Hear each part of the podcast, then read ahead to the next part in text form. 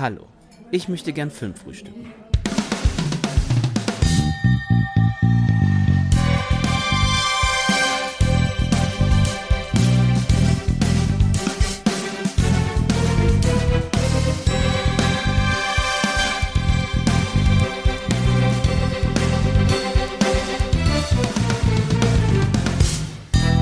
Hallo und herzlich willkommen zu einer neuen Episode des Filmfrühstücks.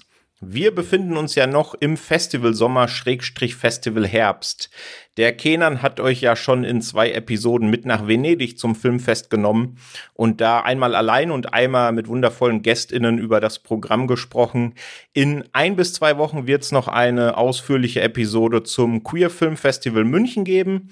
Und heute reden wir über ein Festival, das uns hier bei Filmtoast jetzt schon ein paar Jahre begleitet und auf das wir uns auch jedes Jahr wieder sehr, sehr freuen. Und genauso wie bei den letzten beiden Podcast-Episoden habe ich mir auch diesmal wieder zwei echte Experten ins Boot geholt, die das Festival wieder aufgesogen haben und da mit Sicherheit den ein oder anderen Tipp am Start haben. Hi, Sascha.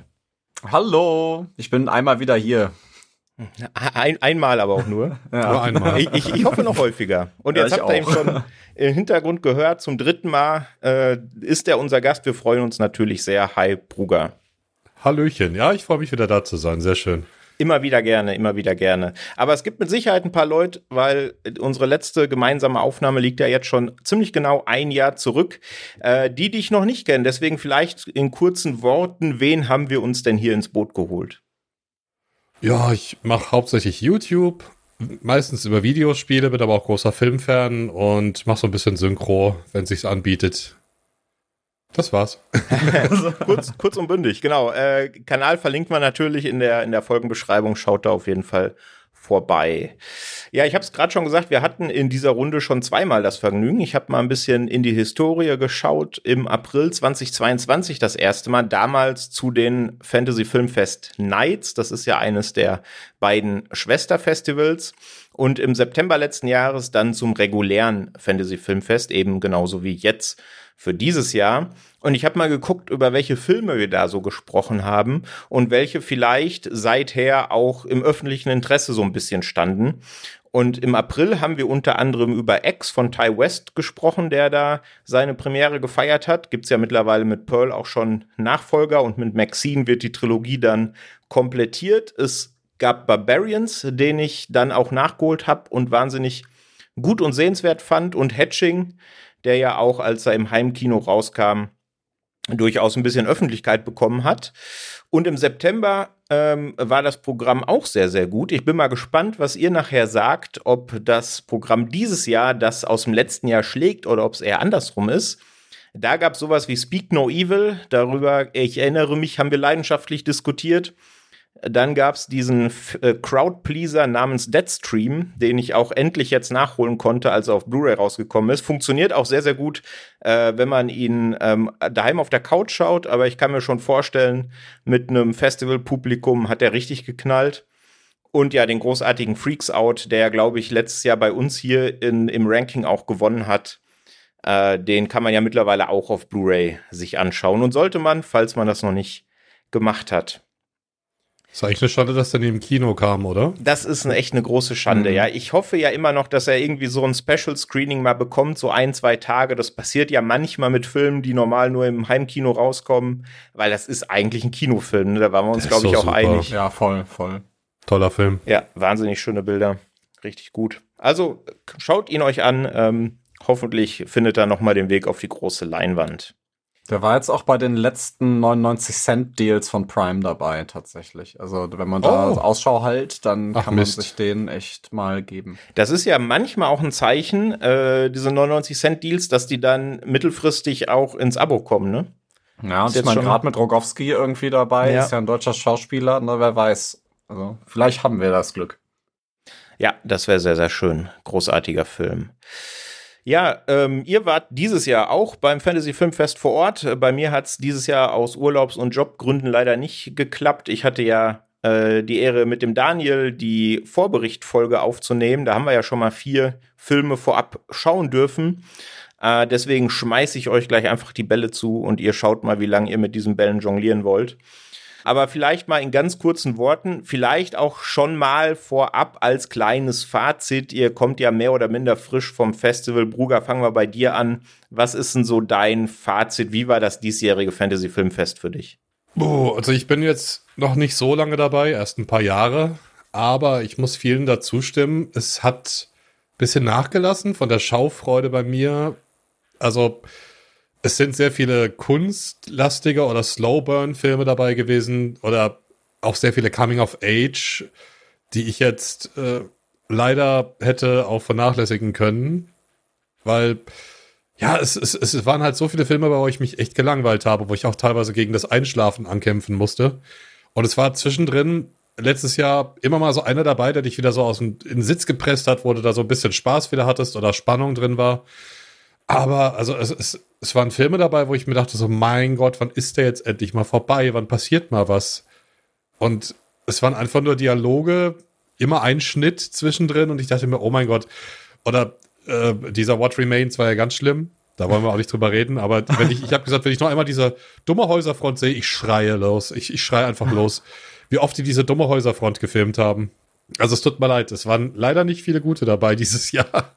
Verstehe. Ja, wir haben natürlich versucht und werden das gleich auch machen. Ihr habt ja beide eure Top 5 mitgebracht, also über die guten Filme des Festivals zu reden. Sascha, äh, wie sieht's bei dir aus? Ähnliche Meinung oder konntest du dem Programm mehr abgewinnen? Ja, leider muss ich äh, da auch zustimmen. Also es ist natürlich immer schön, da zu sein, so unter Gleichgesinnten. So, und wir haben da ja auch jetzt in den letzten Jahren so, so eine kleine Gruppe gefunden, mit denen wir da immer dann bei den Vorstellungen abhängen und danach dann halt auch immer schön diskutieren und darüber sprechen können. Und das ist natürlich immer so ein schönes Festival-Feeling, gerade auch halt irgendwie da acht Tage am Stück irgendwie mal abzutauchen. Aber also wir waren uns da auch in der Gruppe recht einig und dem muss ich natürlich dann auch zustimmen, also dass die Filmauswahl dieses Jahr echt ein bisschen schwach war. Also da waren halt so ein paar dabei, die halt meiner Meinung nach schon sehenswert und schön waren. Da sprechen wir jetzt gleich auch noch mal in Detail darüber. Aber von den, also insgesamt waren es ja 31 Filme und 10 nee, 33, glaube ich, oder? Echt? Oder also auf jeden Fall waren ja elf Kurzfilme dabei plus 32, 33 Filme ist ja jetzt, also das tut ja jetzt ja auch nicht zur Sache. Ähm, und davon würde ich echt, also so leid es mir tut, kann man eigentlich fast 20 oder mehr eigentlich weglassen. ja. so. Also mindestens 20, ja. ja. Also natürlich alles persönliche Meinung und sowas. Also, aber gerade wenn man das halt so mit den letzten Jahren vergleicht, da hat das schon so ein bisschen vom Genre-Anteil nachgelassen. Da hat es dann wohl schon gereicht, wenn da irgendwo mal so was wie ein Geist auftaucht, um zu sagen, alles klar, das ist ein Genrefilm, den können wir, können wir ins Programm nehmen. Hm, verstehe. Ja, wir haben, glaube ich, in der letzten oder in der vorletzten Episode auch schon drüber gesprochen, dass wir uns wünschen würden, dass wieder mehr Horror einkehrt ins Fantasy Filmfest-Programm, ne? Ja, total. Mhm. Also das hat dieses Jahr leider fast komplett gefehlt. Ich finde, also ich weiß natürlich nicht, wie das so ist, so Filme für so ein Festival sich zu bocken. Ne? Man muss da ja auch immer so ein bisschen vom Markt gucken, was da so läuft, ne, und was man da dann bekommt und irgendwelche Region Locks gibt's da bestimmt auch noch, wenn das dann keine Ahnung, in Hamburg läuft, auf dem Hamburg Filmfest, dann kannst du dir das nicht für das Fantasy Filmfest kaufen und sowas. Aber also gefühlt war auch jetzt so kein großes Highlight dabei, worauf man sich dann schon im Vorfeld so richtig freut, sage ich mal. Also wenn man so bedenkt, so die letzten Male waren dann Ex dabei oder jetzt ähm, in der diesjährigen ähm, Nights-Ausgabe dann ja der Evil Dead Rise so oder Pearl oder Skinner Marink, das waren ja alles so Sachen, wo halt vorher schon irgendwie so ein Bass erzeugt wurde, wo man dann sagt so, ey geil, den kann ich mir jetzt hier im Kino ansehen. Und sowas, also klar, es lief Dogman, so, da hängt irgendwie Luc ja. Besson am Namen dran, so, ne, oder der neue Frank Calfoun. Aber, also, da war jetzt so, da war jetzt kein Sadness dabei oder sowas, ne, wo man dann im Vorhinein sagen, also so sagte, boah, hier wird auf jeden Fall Party abgehen. Ich habe im Vorfeld auch überhaupt nichts gelesen über Filme, die irgendwie jetzt sonst äh, ja halt eben so ein Highlight darstellen. Es waren alles mehr oder weniger so, ja, mal gucken. Und auch dieser Dogman, Luc Besson, hat mich auch ein bisschen enttäuscht, ehrlich gesagt. Hm. Ja. Er war auch nur so Mittelklasse. Da bin ich Besseres gewohnt von ihm. Ja, das können wir ja schon mal spoilern. Über Dogman wird gleich nicht geredet, wenn wir über eure Top 5 reden. Schaut euch an, für einen Euro in Prime ist er bestimmt mal dabei. ganz, ja, also er ist nicht schlecht, man kann sich angucken, aber irgendwie so, der war, der schipperte für mich so vor sich hin und dann am Ende so ein bisschen auf, versucht auf, ja, weiß nicht, so, so Shootout. Das war mir dann ein bisschen zu wenig irgendwo. Naja. Verstehe. Okay, aber dann von den Lowlights kommen wir doch mal zu den zumindest in Anführungsstrichen Highlights, sprich euren Top 5. Äh, wir machen es wieder so, dass wir von hinten nach vorne gehen, also die wirklichen Perlen heben wir uns zum Schluss auf. Ihr habt witzigerweise in euren Rankings sind es auch zwei Filme, bei denen ihr euch relativ einig wart, dass die doch sehr herausragend sind. Und ich bin sehr froh, einen von denen durfte ich auch vorab sehen. äh, da kann ich dann tatsächlich auch ein bisschen mitreden. Aber fangen wir mal mit Platz 5 an bei dir, Bruger. Du hast den Film auf Platz 5 gewählt, der tatsächlich der einzige ist, den ich vorab vom Programm wahrgenommen habe. Einfach nur wegen Nick Cage, nämlich Sympathy ja, for the Devil. dann leg mal los. Also ich fand den alleine wegen Nicolas Cage schon super. Und ich sage, irgendwann wird er mal Christopher Lee überholen. Also Christopher Lee zum Zeitpunkt seines Todes hat er, glaube ich, 280 Filme gedreht und Nicolas Cage müsste jetzt bei so 120 sein. Also der wird den überholen, ganz klar. Ich, hab, ich glaube, der hat 23, 4 oder 5 Filme schon gedreht. Also krass. Aber, da, das waren jetzt nur so Fakten. Also es geht halt darum, äh, ein Mann, offensichtlich liebender Familienvater, der hat einen kleinen Sohn, den er sehr, sehr lieb hat fährt ins Krankenhaus, seine Frau gebärdet gerade und er will natürlich sie unterstützen. Und äh, es ist halt so ein Las Vegas-Film, aber er spielt nicht wirklich in Las Vegas, ist mehr so ein Road-Movie. Und ähm, ja, er ist halt am Krankenhaus, will gerade parken, plötzlich steigt Nicolas Cage ein und da beginnt so die schlimmste Nacht seines Lebens, so ungefähr. äh, ich weiß nicht, inwieweit wir jetzt auch spoilern wollen, wahrscheinlich nicht so viel, oder? Ja, ich glaube, also äh, bisher war ja die einzige Möglichkeit, den zu sehen, tatsächlich beim Fantasy Filmfest. Ich weiß, bei iTunes US gibt's den schon zum Leihen. Aber ich glaube, mit Spoilern halten wir uns besser ein bisschen zurück. Ja, ja. Äh, deswegen, also ich will den großen Plotpoint jetzt nicht verraten. Ist halt nur so, dieser, ähm, dieser Typ, ich weiß jetzt gar nicht, wie er heißt, also Nicolas Cage eben, ist ein sehr assiger, sehr asozialer Typ, der kennt überhaupt nichts und bringt halt Leute um, wie es ihm beliebt. Ja. Und also er, sein Auftrag ist einfach, er will, dass dieser Familienvater ihn nach Boulder City fährt, um seine Leute zu treffen. Das ist halt von der Grundstory ganz platt. Aber es geht da, glaube ich, mehr so um den Schauwert. Es gibt auch so zwei fast äh, Cage-Rage-Momente, die ich ja sehr feiere. Aber ja, er macht halt einfach Laune und er geht auch nur 90 Minuten. Der ist halt echt flott. Es passiert immer was. Du hast immer so ein, ja, so eine Spannung und ich glaube, Sympathy for the Devil trifft es auch ganz gut als Titel für den Film, weil das wäre jetzt wieder Spoiler, aber wenn ihr ihn seht und den Titel im Hinterkopf habt, am Ende werdet ihr euch denken, okay, ja, es passt einfach. Also, ja, es ist so ein runder Film für mich gewesen, der macht einfach Spaß, ist flott, äh, hat recht viel Gewalt, würde ich mal sagen. Also für einen Actionfilm, für einen Thriller. Und äh, hat eigentlich auch ein recht befriedigendes Ende gehabt, finde ich. Also macht für mich nicht viel falsch, war so ein gute Laune-Film, auch wenn schlimme Sachen passieren. Also ja, das, davon hätte ich ja gerne mehr gehabt, dieses Festival, ehrlich gesagt. Aber es war halt leider nur eine Ausnahme. Das wäre dann einer von, oder das war dann einer von diesen Filmen, die du vorhin meintest, die so zwischen, die ja. man zwischendurch braucht, ne? Genau, die, also für mich hatte der echt die Laufzeit, die ging so schnell vorbei, weil ich war die ganze Zeit dran und habe gedacht so, oh geil, ich will wissen, was passiert. Ich will wissen, ob dieser Vater da rauskommt irgendwie und äh, der versucht es ja auch die ganze Zeit, ne, dem zu entrinnen dieser Situation. Äh, also wirklich permanent ist da was am passieren und du denkst so, oh scheiße, ich würde vielleicht genauso reagieren und du bist halt so hilflos, ne? Und äh, dann kommen noch andere Sachen dazu, dass er ihn dann so ein bisschen unter Druck setzt und du denkst dir so, oh scheiße, scheiße, ich, ich fieber so für den mit, ne? Und äh, wie gesagt, er ist so schnell vorbei, hat einfach nur Spaß gemacht und ja, also für mich definitiv einen fünften Platz wert und dann könnt ihr euch denken, was noch für bessere Filme kommen für mich.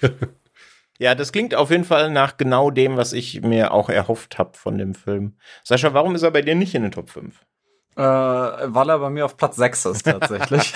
oh, also ich war, ich, ich war kurz davor, den da reinzunehmen, aber ich war mir bei meiner Top 5 und dem war ich mir unsicher, weil ich den dann auch schon sehr gut, also nicht sehr gut, aber schon gut fand. Aber der, den ich auf Platz 5 habe, wo wir dann gleich drüber sprechen, den fand ich dann doch noch einen Ticken besser. Ähm, aber Sympathy for the Devil, also ich glaube, du hast echt eigentlich schon alles gesagt. Also das ist halt eine sehr, ich sag, sehr simple Ausgangslage, die da passiert ist. Das ist fast schon ein Kammerspiel. Der hat halt mhm. nur so mhm. zwei, drei Set-Pieces. Das meiste findet halt wirklich in diesem Auto statt. Und ja, also das der, der hält halt so viel im Verborgenen, während, also über, über die Zeit, die er läuft, dass er halt immer, also der, der streut halt immer so Häppchen aus. Und das macht ja, du weißt halt, halt so cool, nicht, ne, was ne? passiert. Ja, weil du hast am Anfang steigt halt Nicolas Cage ein. Ich fand's auch witzig, dass du eben gesagt hast, ja, dann steigt Nicolas Cage ein, so als ob im Film der echte Nicolas Cage dann. Man ha, sieht doch mittlerweile nur noch den echten Nicolas Cage in ja. seinen Rollen, oder ja. nicht? Aber der, der heißt tatsächlich, der heißt tatsächlich auch nur The Passenger in den Credits. So. Ah, okay, da hatte ich meinen Namen, ja. Deswegen, also das, das ist halt am Anfang wird halt so dieses, so, dieses Mysteriöse da so reingestreut und dann tauchen halt über diese 90 Minuten immer wieder so neue Informationen auf, die das dann halt irgendwie, weiß ich, interessanter machen. Und gerade bei so einem simplen Konzept, wie die fahren halt zusammen Auto und es passieren Dinge, da kannst du halt auch wirklich schnell irgendwie ja, deine Munition verschießen. Ne? Aber der macht das echt gerade über die 90 Minuten. Der, der geht echt schnell rum, der macht echt ja. Spaß. Und, und die kommen Nicolas ja auch Cage, nirgendwo ja. an einfach. Das geht ja, die fahren ja einfach nur und dann halten sie immer mhm. mal kurz irgendwo, aber da passieren halt so viele Sachen. Mhm. Ja, also ohne, es ist, die haben schon Ziel, aber man kann schon sagen, die kommen da niemals an. Sonst wäre der Film ja an der Stelle sofort vorbei. Ja, total. Und gerade, also ich finde, also Cage macht halt Cage-Sachen so und äh, also ich mag Joel Kinnaman aber auch. Also der, also der macht das toll, ja. Ja. Sehr gut. Also Sympathy for the Devil sollte man sich auf jeden Fall im Hinterkopf behalten. Kommt am 24. November auch auf Blu-ray raus über Leo 9. Ach so da, schnell schon? Okay. Ja, ja, das geht jetzt relativ fix. Also wenn ihr die Folge hört, dürft es ungefähr noch einen Monat dauern, fünf Wochen sowas. Äh, dann könnt ihr ihn euch auf Blu-ray gönnen. Hat er keinen Kinostart? Ich glaube nein. Na, schade, okay. Aber das, das ist tatsächlich ein Film, wo ich sagen würde, ey, wenn den ihr. Kannst du zu Hause. Den kannst du auch zu Hause gucken, aber ich, ich würde mir den auch noch mal irgendwie im Kino ansehen, tatsächlich. Also, gerade wo es ja eh so ein bisschen flach ist mit den Kinostarts, ist das, glaube ich, so ein Ding, den man sich 90 Minuten echt schön reinprügeln kann. Und da stört es auch nicht, wenn die Leute im Kino nervig sind. Also deswegen ist das okay. Boah, mich stört das leider immer.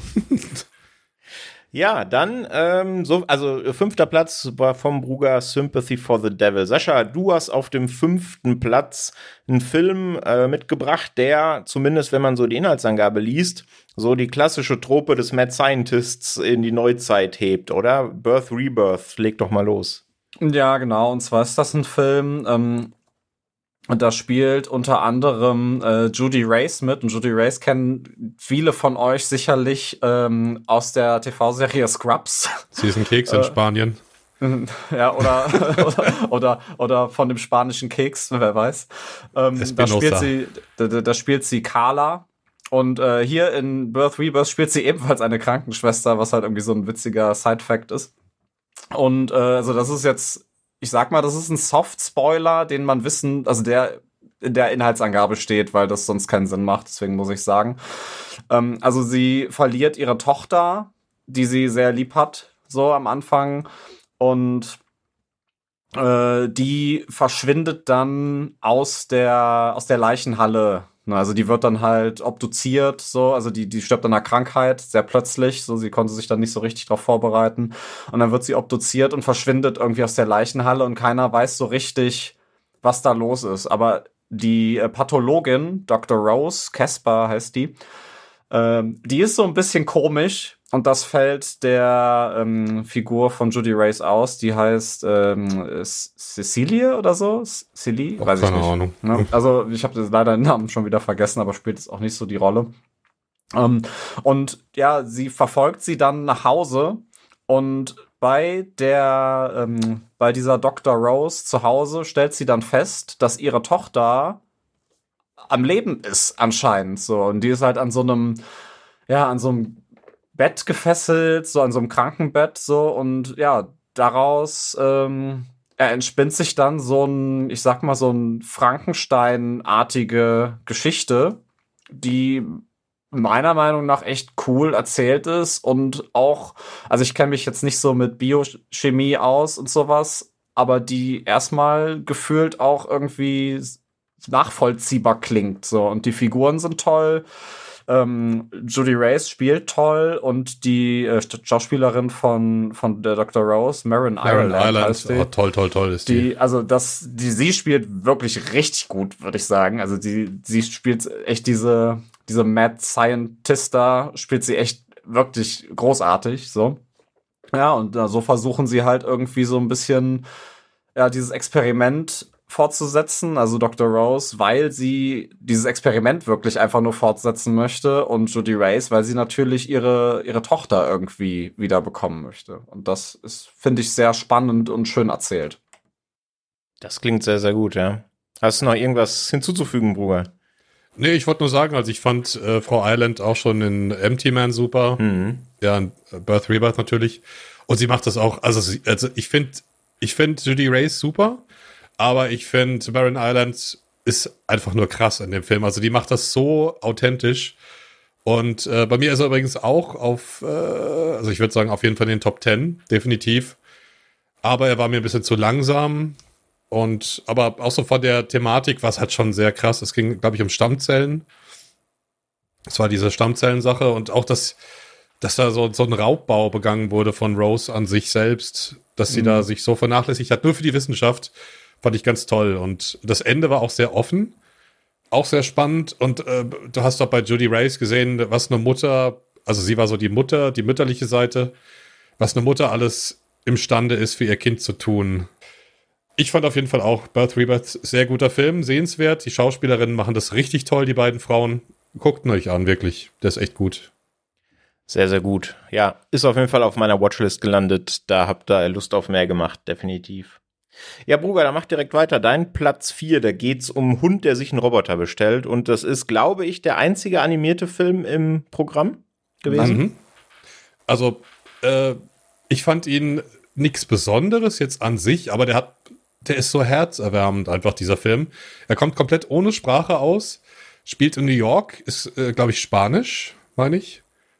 Aus Spanien, aber ist so eine Liebeserklärung an New York und es geht halt eigentlich sehr, sehr viel um Liebe, um Gefühle, dass man vielleicht auch mal jemanden gehen lässt, wenn man ihn liebt und äh, dass Liebe auch wehtun kann, sehr, sehr weh und Sehnsucht und Einsamkeit und all diese Themen. Aber gleichzeitig ist, ist es auch so schön gemacht. Also ich kann den mit meiner Tochter gucken, sie ist vier und ich könnte es mit ihr gucken und sie fände den schön, das weiß ich. Also du kannst den jeder Person zeigen, jeden Alters, jeder Nationalität und ich glaube, die Message kommt einfach rüber. Und das hat mich echt berührt. Ich habe auch geweint in dem Film. Ich fand das richtig schön. Und ja, es, es war halt jetzt kein Highlight, aber es war einfach nur so ein Feelgood-Film. Es war ein richtig toller Feelgood-Film für mich.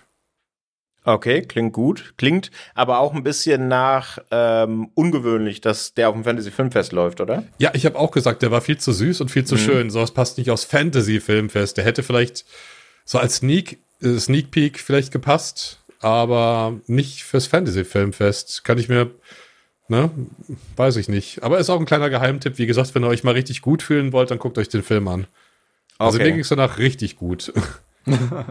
einfach schön. Da glaubst du noch so ein bisschen ans Gute, aber es war natürlich auch so ein bisschen sehr süß. Also, also wer schon mal in New York war, der weiß, dass es da nicht so schön ist wie in dem Film. dass die Leute nicht alle so nett und höflich sind und freundlich. Es war halt wirklich alles so mit Zuckerguss dargestellt. Aber wie gesagt, sehr, sehr süßer Film. Okay, Sascha, würdest du auch empfehlen? Oh ja, empfehlen auf jeden Fall. Also ich habe ihn bei mir jetzt nicht in die Top 5 genommen, weil es mir dann doch noch ein bisschen zu wenig war, aber ich fand den auch sehr schön. Also das ist, das ist auch kein Film, den du irgendwie mit so einem Adjektiv wie gut beschreiben kannst oder sehr gut, sondern weil das, mhm. also das, das, das wird dem halt irgendwie nicht gerecht, sage ich mal, weil das halt einfach, weil dadurch, dass es halt keine Sprachausgabe gibt, so und der halt nur über seine Visuals arbeitet und halt einfach, also also das, was Bruger auch schon gesagt hat, so dieses, dir ist eigentlich, also du brauchst diese Sprachausgabe nicht, weil alles, was in diesem Film halt passiert, wird so schön und herz, herzlich irgendwie dargestellt, ne, und das, das funktioniert halt einfach und deswegen, also ich kann den auf jeden Fall empfehlen und der, also Robot Dreams heißt der, ich weiß nicht, ob wir es überhaupt gesagt haben. Ja.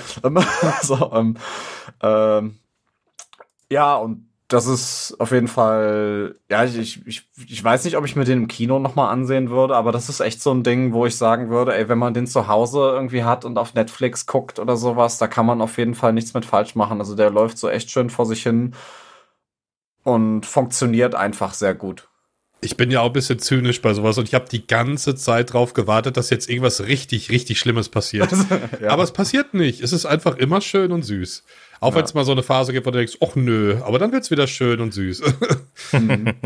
also es ist wirklich so. Das ist kein Film, wo du irgendwie jetzt erwartest, oh mein Gott, oh mein Gott, gleich passiert was Schlimmes, so wie man es halt kennt vom Fantasy-Filmfest, dass alles so einen ganz fiesen Turn hat. Nö, gar nicht. Es ist die ganze Zeit nett, niedlich, ja, ich bin da deiner Meinung. Also gut oder sehr gut würde ich jetzt auch nicht sagen. Es war halt anders, der Film.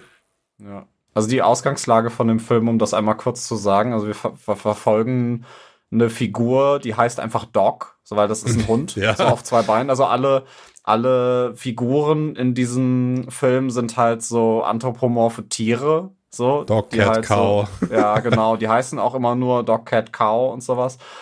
Und äh, der fühlt sich halt einsam, weil er bei seiner Nachbarwohnung sieht, dass da irgendwie so ein Pärchen ist. Und dann bestellt er sich halt einen Roboter und der Roboter wird halt sein neuer bester Freund. so.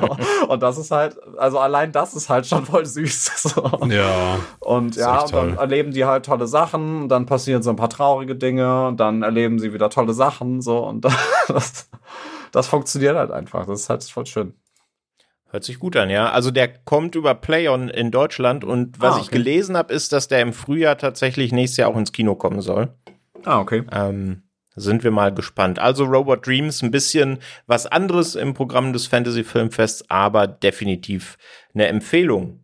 Ist auch nicht, wo, wo du gerade eben gesagt hast, es ist nicht der einzige Animationsfilm. Ah, okay. Es gibt drei mhm. Stück tatsächlich. Siehst du, dann habe ich Quatsch erzählt. Es sind Danke. übrigens viele von Playon, merke ich gerade, dieses Jahr gewesen. Wahrscheinlich war das dann so ein Deal, dass sie die noch mitnehmen müssten. Vielleicht war ja Robot Dreams so einer. Von mhm. wegen, wenn ihr jetzt den Film zeigen wollt, dann müsst ihr aber auch die anderen auch noch zeigen. Wer weiß. Ja, für, äh, der Weg ist, glaube ich, auch kürzer zu Playon, weil deutscher Verleih als im Ausland nach Filmen zu suchen. Ne? Das ist ja. wahrscheinlich ein bisschen also komplexer. Also das Slaughterhouse und der äh, Reset Point waren auch von Playon. Äh, Restore Point, sorry. Mhm. Ja, da so viel zu Robot Dream. Sascha, äh, du hast jetzt einen Film, äh, ich habe den als Angabe gelesen, äh, da das klang so nach ehemaliger, mittlerweile geläuterter Gangster wird von seiner Vergangenheit eingeholt, also etwas, was auch man auch schon 20.000 Mal gesehen hat, aber warum sollte man sich den trotzdem angucken? Äh, der Film, ja genau, das äh, haben wir gesagt, wie er heißt? Ich weiß nicht, ne? Also, nee, also das, das überlasse ich dir. okay. So, ich, ich war gerade so, okay, wovon redet er? Also der Film heißt, also er wird Farang geschrieben, aber unser Moderator hat uns mehrfach darauf hingewiesen, dass es Verlang ausgesprochen wird. Deswegen sage ich jetzt Verlang. Ähm, jetzt, jetzt weißt du schon, warum ich äh, den Film nicht benannt habe. genau, und der ist von, äh, von Javier Jean, Franzose. Ähm, der hat den ähm, diesen New French Extremity Film Frontiers gemacht, den man vielleicht kennt, vielleicht auch nicht. Und diesen furchtbaren Hitman-Film mit Timothy Oliphant. Den fandst du schlecht? Naja. Also ich fand Oliphant gut. Mhm. Der andere war besser, aber Oliphant hat es gut gemacht. Ja, okay. Also, aber sagen wir mal, er hat diesen Hitman-Film gemacht.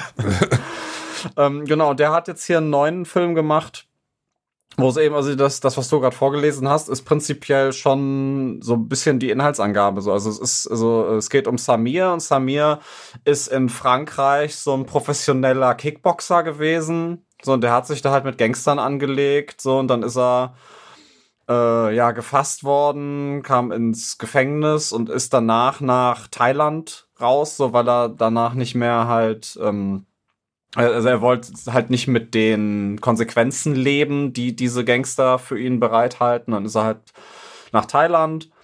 War es Thailand? Doch, es war Thailand. Mhm, bin fast ja. sicher. Und ja, hat dann da äh, ja eine Frau kennengelernt, die eine Tochter hatte, die super süß ist. Und ja, da ist er dann halt so auch hobbymäßig diesem Kickboxen weiter nachgegangen, um ein bisschen Geld zu, zu gewinnen. Und arbeitete aber trotzdem so an so einem Flughafen als Gepäck Schieber, so kann man sagen. Ja, der war so Und- der Esc- Escort, es Flughafen-Escort. Ja, irgendwas. so ein bis- bisschen Taxi fahren, bisschen Gepäck schieben, bisschen die Leute da bespaßen, so.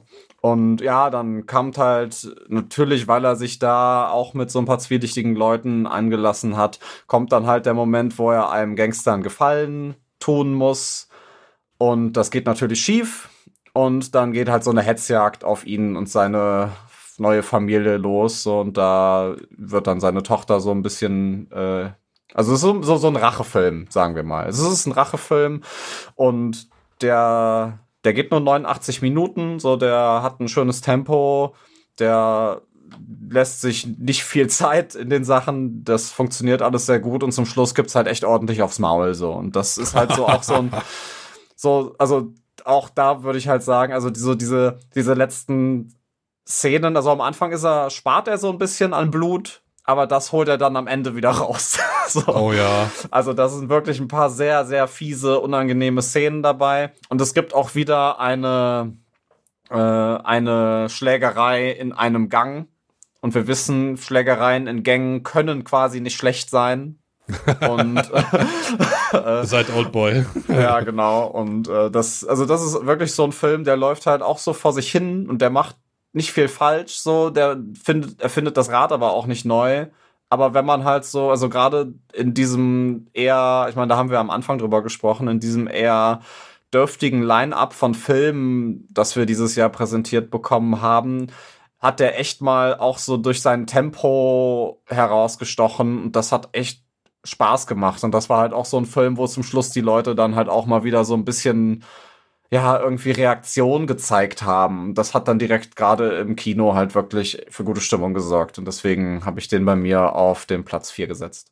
Ja, Also wenn ihr Raid 2 gesehen habt und die Küchenszene ganz nett fandet, so von der Gewaltdarstellung, denkt ihr euch bei Verlangen bestimmt auch, ja, das ist mein Film. Ja, Das, das wollte ich noch fragen, Das ist weil sehr in, krass, dem, sehr krass, in dem Pressetext wird auch mit Raid verglichen, was natürlich schon, da wird natürlich immer relativ hoch ins Regal gegriffen bei solchen Pressetexten. Ja, klar. Aber das klingt jetzt schon so, dass man den dann doch schon da ungefähr einordnen könnte, ne? Also Ja, Inszenierung ist Raid natürlich besser, aber so Action-Szenen und Gewaltdarstellung ist, glaube ich, Verlangen auch echt weit oben mit dabei.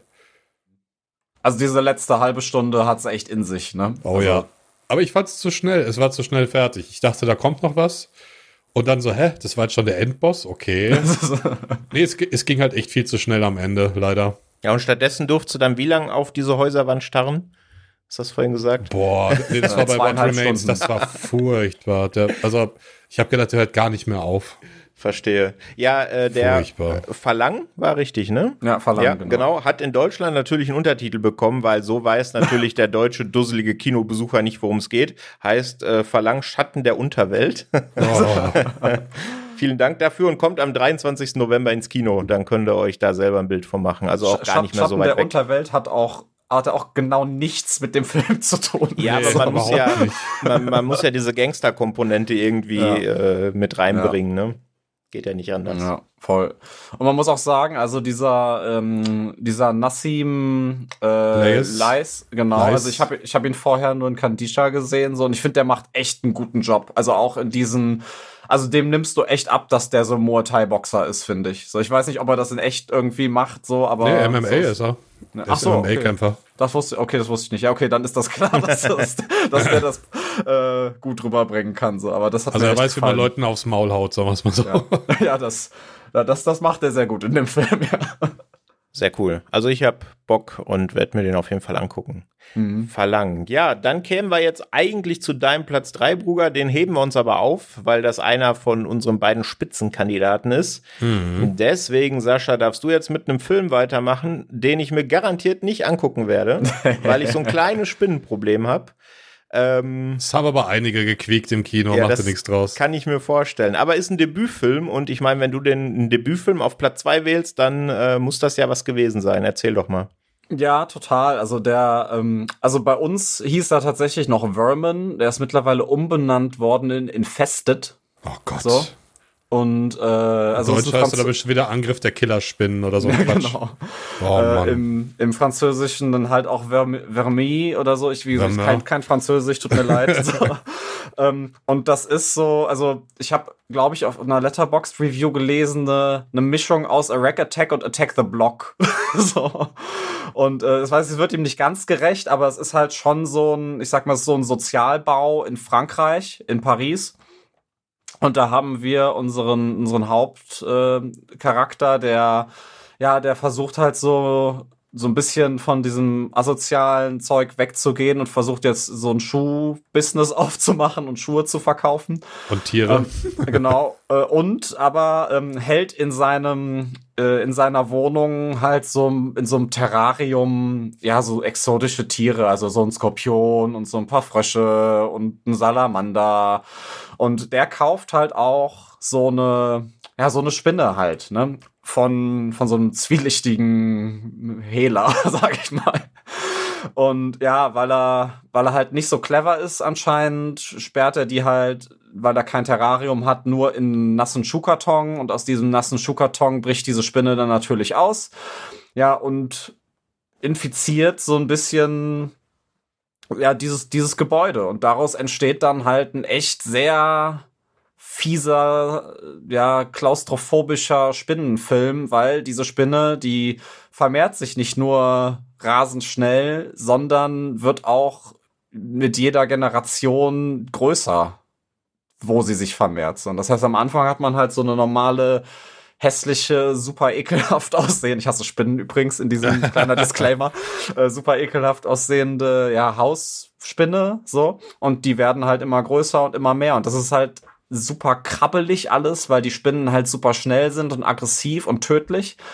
Und ja, am Anfang ja, nesten die sich dann halt so ein bisschen in, in diesen Lüftungssystem vom Haus ein und kommen halt so, infizieren sie halt das ganze Haus. Und ja, das wird dann zum späteren Zeitpunkt dann abgeriegelt, so, und da kommt dann halt auch so ein bisschen dieses, was ich eben erzählt habe, dieses Attack the Block Ding mit rein, weil es ist natürlich ein französischer Film, der halt über diese, diese sozialen Missstände auch ein bisschen ansprechen möchte, und dann kommt natürlich die böse Polizei und hält die Leute darin fest und äh, sieht nicht ein, dass es die Spinnen sind, sondern das, das wahre Ungeziefer sind natürlich die, die Leute, die in diesem äh, Bau wohnen, ne? das ist dann auch so ein bisschen Thema.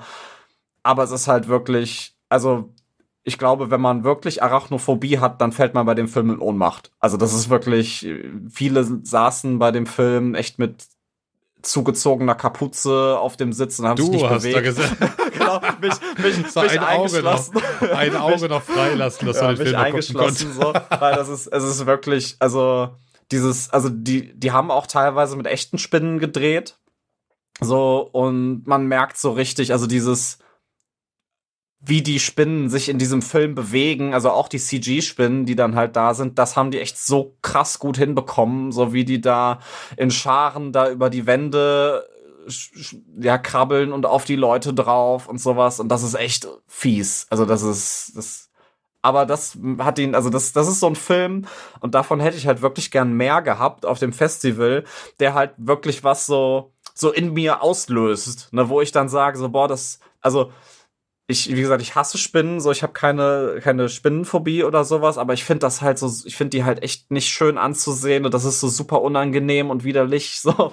Und das hat halt echt in mir so dieses, so, so ein, so ein Ekel ausgelöst und so ein unangenehmes Gefühl, so wo es einem echt so den Rücken runterläuft, also im sprichwörtlichen Sinne. So. Und deswegen kann ich den echt nur empfehlen. Also da, also am Anfang stand halt in den Credits, dass der halt von Netflix mit ähm, produziert wurde. Das heißt, der wird wahrscheinlich auch irgendwie bei uns früher oder später landen. Und das ist echt so ein Teil, den kann ich, wenn man da irgendwie sich mal betatschen möchte von den Spinnen, dann sollte man sich den echt ansehen. Also das ist echt eine Empfehlung. Und dann noch bei Netflix, wo der Trailer von alleine losläuft.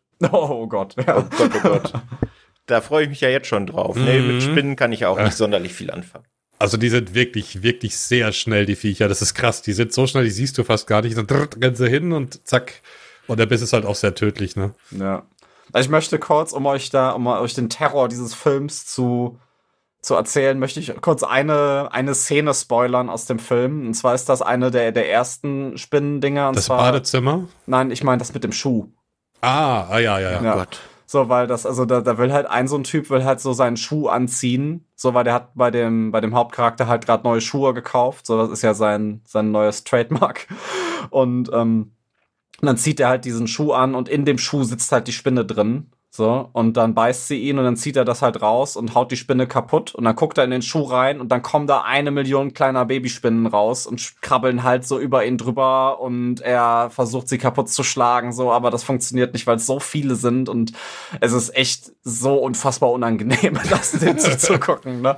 So, und später ist dann noch, also diese Badezimmer-Szene, also ich will es jetzt nicht spoilern für alle, die es noch sehen, aber das ist echt, boah, Alter. Das, war eine der besten Szenen, finde ich, im Badezimmer. Das, ja, das ist wirklich so unangenehm, ne? Also das ist. Da, das fand ich, das fand, ich mag Spinnen übrigens, aber ich fand das auch, wo ich mir dachte so, oh mein Gott, oh mein Gott, oh mein Gott, es hört, es Ja. hört nicht auf, immer krasser zu werden. Ja. Und ja, das war richtig heftig, muss ich ja, sagen. weil das ja. auch so, das ist halt auch so ein Film, so wo du dich dann halt, also zum, also kurzer, auch ein kurzer Disclaimer, so die letzte halbe Stunde ist, dann nimmt der halt schon sehr ab, so, weil er da so ein bisschen übertreibt in dem, was er machen möchte. Ein bisschen. Aber, aber die erste Stunde, das ist so, das ist so, so diese, so eine Hölle einfach, ne? Also das ist so krass und das ist auch so ein Film, so gerade in dieser Badezimmer-Szene. Ich weiß, wir, wir teasen jetzt so richtig an, aber li- liefern nicht ab. Aber es ist so ein richtiger, so, wo man sich so fragt, so, ey, was würde ich in diesem Moment machen? Weil du kannst, egal was du tust, ist es falsch. So, ne? Ja, ja. Und es ist, es ist wirklich furchtbar. Aber das, da, weil es so furchtbar ist, ist es so gut.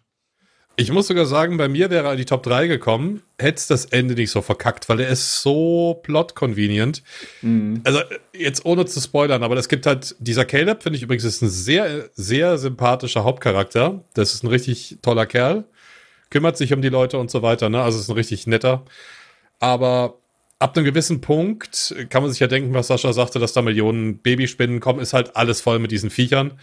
Und diese Gruppe von Freunden, äh, er mit seiner Schwester eben noch, äh, rettet sich dann irgendwann in so einen Safe Room, mehr oder weniger. Und da sind dann komischerweise überhaupt keine Spinnen. Und das hat mich dann so richtig rausgeholt, hat mich, hat mir eigentlich richtig den Film kaputt gemacht. Und dann gibt's danach noch so Szenen, wo du denkst, so, ja gut, wäre es jetzt nicht diese überlebenden Truppe, die würden alle draufgehen einfach, weil es so idiotisch ist. Oder auch das, äh, du weißt schon, wo sie dann, äh, wo das Fenster kaputt geht. Ja, ja. Und dann äh, haben sie erstmal fünf Minuten Dialog und draußen hörst du, wie die Scheiße abgeht, aber es kommt natürlich gar nichts. Und dann genau in dem Moment, wo dieser Dialog beendet ist, siehst du auf einmal, oh, da sind ja die Spinnen, wir müssen ja langsam hier weg. Und also es, nee, das, das hat mir es echt kaputt gemacht. Es war halt, es war halt auch diese Plot-Armor von jedem Charakter, wo du merkst, okay, der überlebt jetzt, weil Gründe. Und die anderen verrecken wie, wie die Fliegen, ne, weil die Spinnen sie halt fressen. Aber Ah, ich weiß nicht. Das, also ab dem Punkt, wie gesagt, als sie da runter in den Keller sind, da war es für mich dann so, dass ich sagte, Scheißfilm einfach. Der Anfang von der Inszenierung, wie das alles passiert, super gut. Die Charaktere, wie sie vorgestellt wurden, auch diese Szene im Badezimmer oder mit dem Schuh. Äh, so tolle Szenen bei, so, so wie Arachnophobia, wo ich dachte, endlich ein Spinnenfilm, der sich ernst nimmt. Ich meine, Arach, äh, Rack Attack ist auch super, aber der ist ja mehr so auf Comedy. Aber ab diesem Punkt fand ich Vermin leider schlecht und das hat ihn in meinem in meiner Reihenfolge, in meiner Rangfolge echt so weit nach unten sinken lassen. Tut mir leid, ich hätte ihn wirklich in den Top 3 gehabt. So gerne, so gerne, weil ich liebe Spinnenfilme und ich habe auch die Reaktionen genossen von den Leuten, wie sie die ganze Zeit gequiekt haben. Ich fand das herrlich. Und Sascha dazu sehen, wie er so die Kapuze komplett zuzieht, so ein Loch vorne, wo er durchguckt. Ich fand das herrlich, aber es tut mir echt leid. Es hat es hat's mir ein bisschen wehgetan, dass der dann so eine Kurve nach unten geht für mich.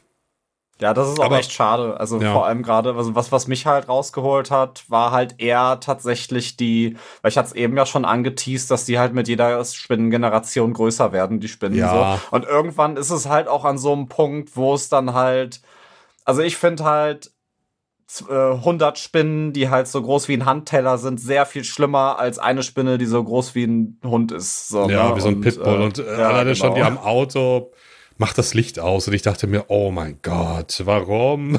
Das war ja, so dumm. also das ist dann zum Schluss leider, da, da verliert er sich so ein bisschen, aber ich, und die waren auch komischerweise sehr langsam auf einmal, wenn sie groß werden. Ne?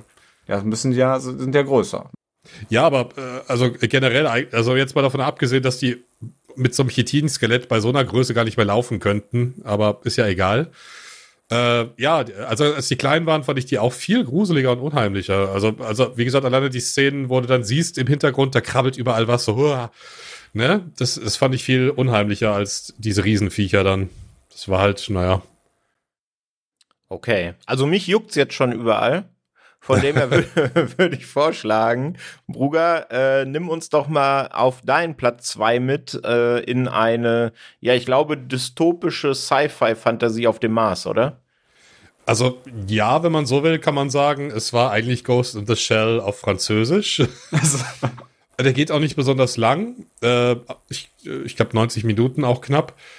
Und es ist natürlich wieder diese alte Frage, äh, können KIs Gefühle haben? Und es war so ein ganz wilder Mix. Also es war, oh Gott, wann spielt denn das? Gar nicht mal so weit in der Zukunft. Ich glaube 2200 irgendwas. Also wenn man überlegt, wie weit das technisch fortgeschritten ist, weil die Menschheit hat sich komplett auf dem Mars schon kolonisiert.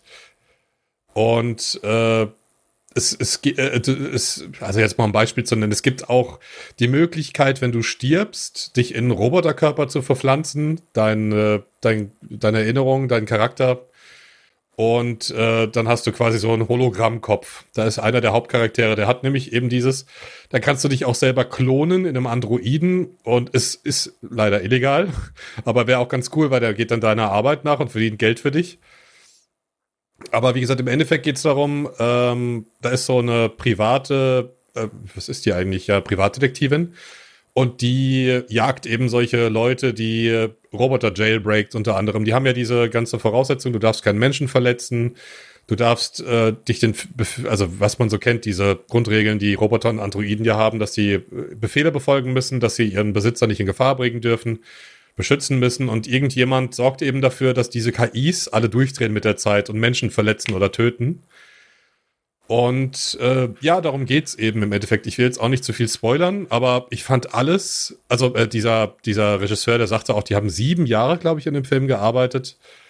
Und de dementsprechend war er auch sehr gespannt auf die Kritik, weil er sagte, wenn du da so drin bist, dann hast du gar kein Auge mehr dafür, von außen das zu betrachten. Aber ich fand alleine schon, was die an Ideen reingebracht haben, wie das umgesetzt war und vor allem auch, wie es, also ich, ich bin generell ein Fan von solchen Filmen, vor allem französische Filme also mir hat der richtig gut gefallen und das, das Ende, die Auflösung ist auch schön. Und du siehst auch immer so ein bisschen den Zwiespalt, weil dieser eine Charakter, der eben zum Roboter wurde, der hat auch eine Familie. Aber die waren vorher schon getrennt, bevor er starb und dann zum Roboter wiedererweckt wurde. Und er will natürlich seine Tochter sehen, aber hat auch so ein ganz gespaltenes Verhältnis dann zu seinem Roboterkörper. Und am Ende trifft dann halt auch so eine Entscheidung, wo man sich denkt, okay, weiß nicht, wie ich das gemacht hätte, aber andererseits ist es auch nachvollziehbar. Also äh, es spielt halt ganz viel eben mit dieser mit dieser Frage, hat eine KI das Recht, eigene Entscheidungen zu treffen? Hat sie eine Seele sozusagen? Und ich finde, das ist ganz, ganz toll umgesetzt. Und deswegen halt auch mein zweiter auf dem zweiten Platz. Also hat mir richtig toll gefallen. Ich kann ihn auch euch empfehlen. Ich glaube, Sascha, du hast den nicht gesehen? Nee, leider nicht. Ach, schade, weil den fanden alle, glaube ich, sehr, sehr gut. Und es ist ein Fresh Blood-Film, also. Ja, der hat also auch gewonnen, ne? Also ja, ich glaube, ich glaube ja, ich habe dem auch fünf Sterne gegeben. Ich fand den richtig toll. Oh, das hört sich sehr, sehr gut an. Ja. Also ja, der kommt auch äh, von Cape Light über Live in so einem schönen 4K Mediabook im ersten Quartal nächsten Jahres raus. Ähm, und ist da definitiv ein Kandidat, sich den ins Regal zu stellen, denke ich. Also ich glaube, ich werde das machen. Das klingt schon alles sehr, sehr gut. Mhm, also es schneidet sehr viele Themen an. Und äh, es war ein bisschen verwirrend am Anfang, aber ist auch sehr, also Gewaltdarstellung geht so, muss ich jetzt sagen, weil ich gehe halt immer davon aus bei so einem Filmfest, dass es da auch manchmal so gewalttätige Filme gibt, aber es ging halt mehr um diese philosophische Frage. Und es ist auch interessant zu sehen, wie das mit dem Mars umgesetzt ist, weil die haben auch so eine riesige Kuppel geschaffen, dass es eben so einen blauen Himmel hat und alles, dass es aussieht wie auf der Erde. Und auf der Erde gibt es auch schon sehr viele Proteste gegen KIs. Also die sagen halt, schafft diese Roboter ab, macht die kaputt alle. Und auf dem Mars ist es halt so sehr harmonisch, sage ich mal. Dass jeder hat, jeder hat halt einen Roboter, jeder hat einen Android. Androiden haben auch äh, normale Jobs mittlerweile, ne? Also ist, wie gesagt, sehr cool umgesetzt. Ich fand den sehr, sehr, sehr toll. Sehr cool. Ja, ist auf jeden Fall auf der Watchlist gelandet. Dann kommen wir zu euren beiden Favoriten. Jeweils auf die Eins oder auf die Drei gewählt von euch. Fangen wir mal an mit dem Film, Sascha, den du auf die Eins gewählt hast. Äh, dankenswerterweise, wie gesagt, einen, den ich auch gesehen habe, aber ich habe schon mit dem Daniel ausgiebig über den geredet, deswegen überlasse ich das jetzt euch mal. Raging Grace hast du auf die Eins gewählt. Warum? Ja, genau. Also ich meine, du, ihr habt ja da schon drüber gesprochen, das heißt, ich will jetzt auch nicht zu ausufernd über den Film sprechen, aber also der hat mir halt so von seiner Ausgangslage sehr gut gefallen, weil es geht um eine ähm, ja, nicht, nicht illegale Einwanderin, aber so eine nicht angemeldete Einwanderin aus den Philippinen, die mit ihrer Tochter so in Great Britain so ein bisschen versucht, ja, ich sag mal, über die Runden zu kommen und dann über einen, ja, ich sag mal, mehr oder minder legalen Weg versucht halt ihre Staatsbürgerschaft da zu beantragen. Ich finde den sehr nicht, illegal übrigens. äh, also damit sie halt nicht äh, äh, abgeschoben wird. So, und da arbeitet sie als Putzfrau immer bei verschiedenen Leuten, hat auch keine Adresse, wo sie richtig wohnt und lebt dann immer in Häusern ihrer Familien, wo sie putzt, aber immer nur, wenn die nicht, äh, nicht zu Hause sind. Dann muss sie halt so ein, ja, so ein, so ein Leben in den Schatten sage ich mal, ähm, führen. Und dann landet sie irgendwann ähm, bei einer ja auch sehr wohlhabenden Familie, wo halt, ich sag mal, auch alles irgendwie so ein bisschen komisch erstmal ist, so, weil das ist so ein riesiges Herrenhaus und da sind alle Sachen irgendwie abgehangen und man weiß nicht so richtig, was da los ist. Und ja, dann stellt sich halt heraus, sie, ähm, also da lebten eine Frau mit einem älteren Herrn, der ihr Großvater sein soll. Nee, Onkel. Ja, Onkel, Onkel, genau. Genau, genau der, der Großonkel oder Onkel sein soll. Und der ist halt irgendwie in einem Wachkoma oder in einem Koma. So. Und der hat das, Krebs. Ja. Und äh, der liegt auf jeden Fall im Bett und kann sich halt nicht ja veräußern und kann halt nichts sagen, weil er die ganze Zeit halt schläft. so. Und ja, das ist halt irgendwie alles so ein bisschen zwielichtig, aber sie kriegt da sehr viel Geld für, auch schwarz von der, von der Dame, die halt in dem Haus wohnt, an der Agentur vorbei. Und deswegen sagt sie halt einfach, alles klar, ich lebe hier jetzt einfach, sie darf da wohnen und nimmt das halt so ein bisschen hin. Ja, und irgendwann, so gerade weil ihre Tochter dann halt auch illegal in diesem Haus wohnt, ähm, kommt es dann, dass sie diesen Mann halt aufweckt als äh, die, ähm, die eigentliche Nämlich Auftragsgeberin. genau, also genau. Nicht also Miss, nenn mich Catherine, bitte. Ja, genau. Miss Catherine, als ihre eigentliche Auftraggeberin dann für ein paar Tage verreist, äh, nimmt sie sich ein Herz und weckt diesen Herrn auf, weil sie das alles irgendwie ein bisschen zwielichtig findet. Ja, und dann kommt so, also es ist schwierig dann jetzt weiter zu erzählen, weil dann kommt gefühlt eine Handlungswendung nach der anderen und äh, das hat mir halt sehr gut gefallen, weil dieser Film halt, ich sag mal, starke Get-Out-Vibes hat. Mhm. Und das Ganze mit so ein bisschen der zweiten Hälfte von Parasite kreuzt.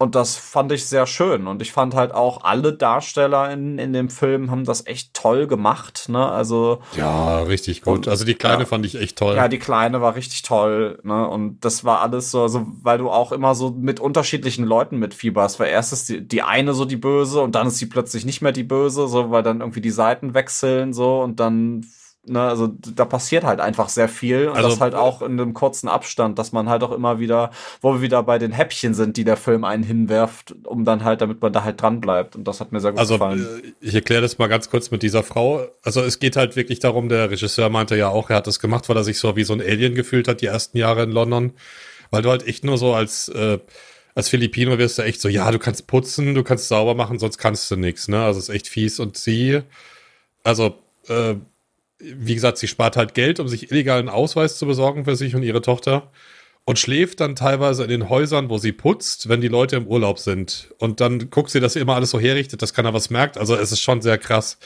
Sie reist ja immer nur mit so einem Koffer mit ihrer Tochter rum. Und äh, aber wie du sagst, er, er springt halt sehr viel hin und her. Im Guten. Also es ist nicht so, dass er sich nicht wirklich eins ist, was er will. Äh, er erzählt eigentlich schon so eine gerade Linie aber du wechselst halt, wie gesagt, öfter mal die Seiten, dass du denkst, so, boah, krass, und dann kommt wieder das dazu, wo du denkst, so, hm, Jetzt weiß ich ja auch nicht, wie ich mich da fühlen würde. Und andererseits ergreifst du die Chance, natürlich. Was machst du sonst? Du hast ein Kind, ne? Also, ich fand den, also wer wäre jetzt nicht Mars Express, dann wäre der bei mir auch auf der 2 definitiv. Bei dir ist er auf der 1, aber sehr, sehr geiler Film auf jeden Fall.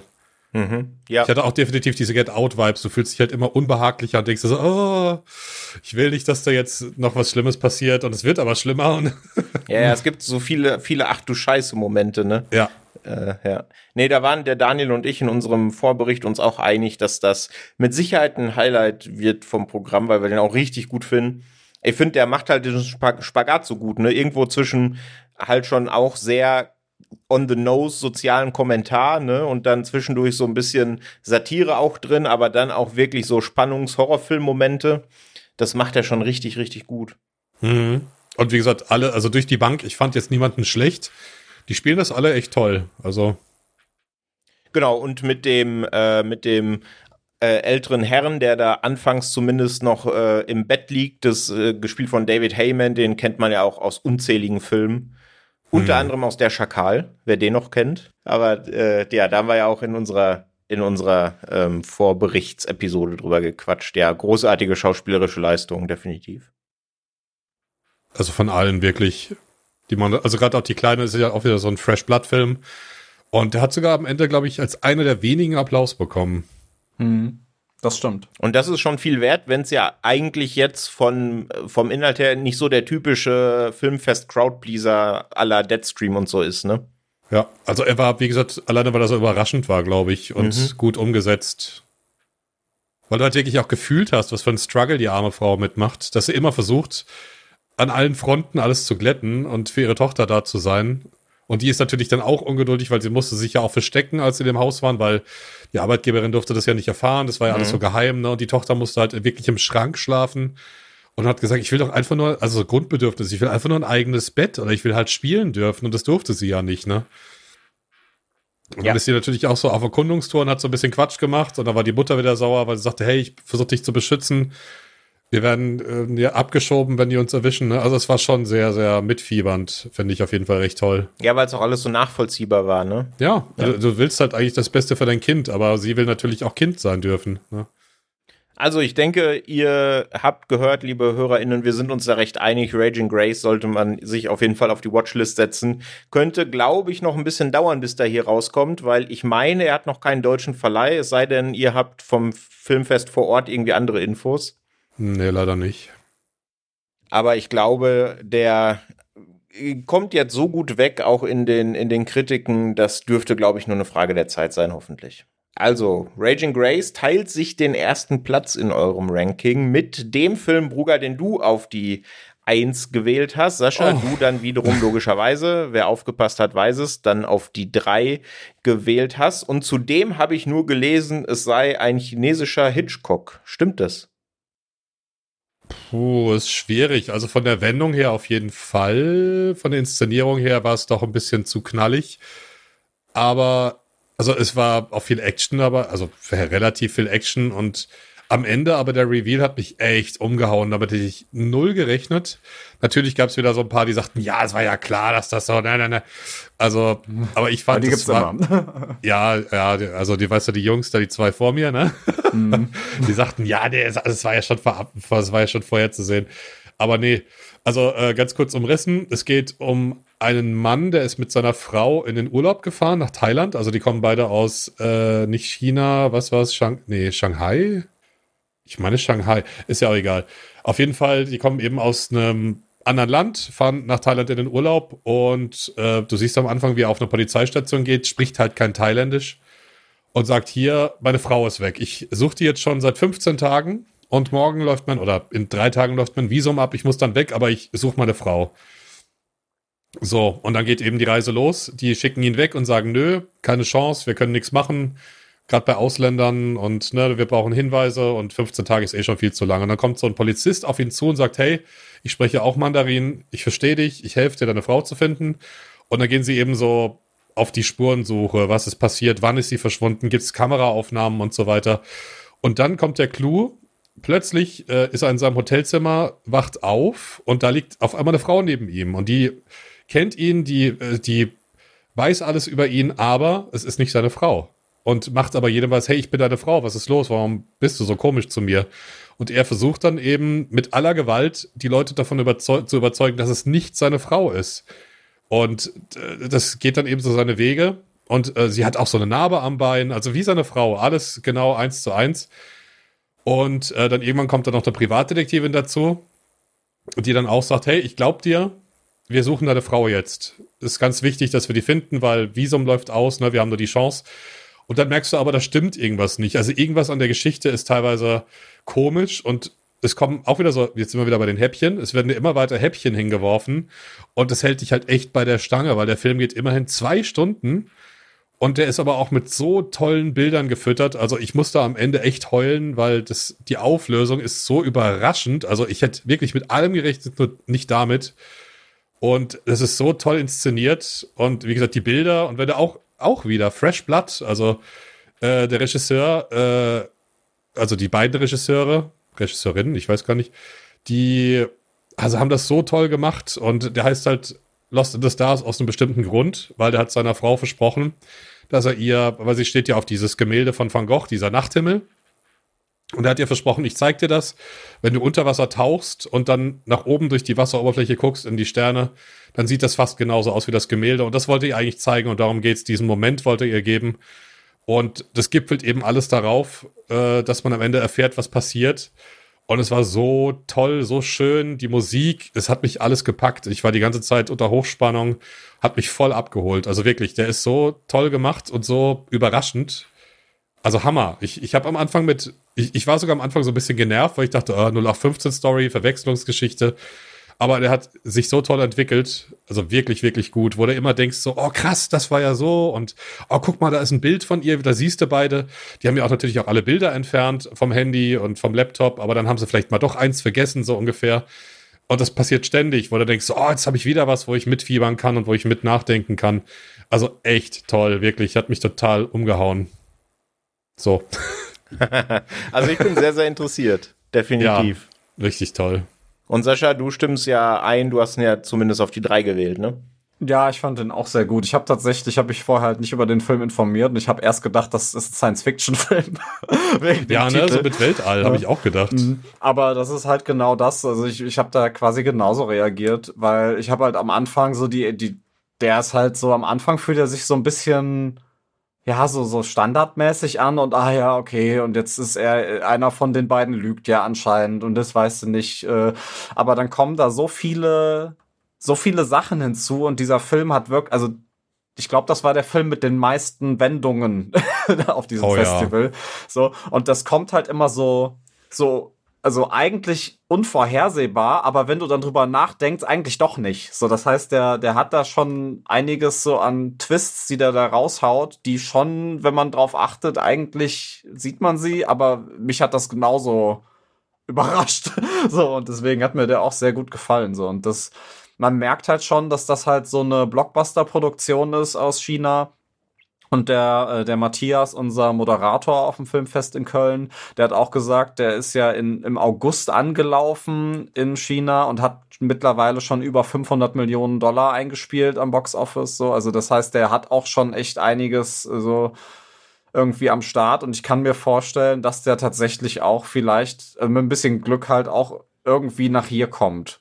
Also das würde ich mir zumindest wünschen, weil das ich will auch echt noch mal sehen. ja, ich auch. Also das ist echt ein schöner schöner Film, weil es ist, ist halt auch, also es ist halt auch einfach unabhängig von irgendwelchen Sachen halt einfach ein schöner Film. Den kann man sich halt einfach ohne Vorbereitung, ohne irgendwas vorher zu wissen, kann man sich den einfach ansehen und hat eine gute Zeit damit. Der ist, ich fand den teilweise auch ein bisschen skurril. Mhm. Ähm, wenn ich das sagen kann, die Szene, wo sie essen gehen, weißt du Sascha, was ich meine? Ah, ja, ja, ja. Mhm. Die war so ein bisschen skurril, wie sie da rumschäkert die ganze Zeit, wo ich dachte so, hä? Und ja, also es war teilweise so ein bisschen aufgelockert, aber wirklich sehr spannend auch. Also auch wirklich so Szenen, wo es um Leben und Tod geht dabei. Und es ist natürlich alles sehr überzeichnet und die, die spielen halt sehr overacted. So, ne? Man merkt halt ja. schon, dass das eine chinesische Blockbuster-Produktion ist, halt auch daran, dass das halt alles so ein bisschen, ja, also wie, wie man das halt so kennt von solchen Produktionen, ne? was halt die, die Schauspieler da angeht. Ne? Also das ist alles schon sehr, sehr, sehr überspitzt. Man braucht halt auch so ein bisschen Liebe für solche Filme, klar. Also ich Ja. denke mal auch nicht, dass er jeden erreicht. Aber wenn man sich darauf einlässt, dann macht er das schon richtig toll. Und wie gesagt, die Bilder sind auch klasse. Also Das hört sich alles wahnsinnig gut an. Und ich glaube, das ist auch ein Kandidat, den wird sich irgendein Label schnappen und den hier im Mediabook oder sowas rausbringen, denke ich, wenn er nicht Mhm. ins Kino kommt. Und sehr schöne Menschen auf jeden Fall. Sehr tolle Schauspieler, sehr gut aussehend, muss man sagen. Also ein absolutes Highlight, Lost in the Stars. Ich habe auf jeden Fall derbe Bock drauf und hoffe, dass wir bald in den Genuss kommen. Hoffentlich natürlich im Kino, aber auch im Heimkino würde ich den nehmen, denke ich. Ja, also das war, waren eure Top 5 mit eben Raging Grace und Lost in the Stars als Highlights zum Schluss. Aber es gab natürlich, wir haben es eingangs gesagt, noch jede Menge weitere Filme. Über die Qualität dieser weiteren Filme haben wir ja am Anfang schon ein paar Worte verloren. Aber Sascha, du hast noch ein paar andere Filme aufgeschrieben, die du zumindest in aller Kürze mal ansprechen willst, oder? Dann leg doch mal los. Ja, genau. Als allererstes möchte ich vorweg, möchte ich ein bisschen Liebe geben an den Film Eispin, der sehr schreckliche. Das war so eine Special-Vorführung, die vor dem Eröffnungsfilm lief. Also Dogman lief ja als Eröffnungsfilm und Luc Besson. Da würde ich gleich auch noch mal kurz ein, zwei Worte zu verlieren. Also ich weiß, wir haben am Anfang schon ein bisschen was dazu gesagt, aber wie dem auch sei, Eispin, der sehr schreckliche, ist ein ähm, 15-minütiger Kurzfilm als Abschlussprojekt von äh, ein, äh, einer Gruppe aus den ähm, von der Filmschule Babelsberg, wenn ich das richtig im Kopf Mhm. habe. Ähm, da war auch der ähm, der Produzent Lukas Koll war auch vor Ort in Köln. Mit dem habe ich mich auch äh, nach dem Film noch bestimmt eine Viertelstunde oder so unterhalten. Und ja, das also die äh, die Idee hinter Eispin ist, dass es ein ein Kurzfilm ist, der auf dem Roman Der Schrecksenmeister von Walter Mörs basiert. Und äh, das ist ein deutscher Roman, ähm, der in, ja, in, so einer, in so einer Großwelt stattfindet, sage ich mal. Die nennt sich Zamonien. Da gibt's ganz viele Romane von, alle von Walter Mörs geschrieben, der auch, also auch Captain Blaubeer, daher kennt man ihn vielleicht, das hat er geschrieben, oder das kleine Arschloch. So.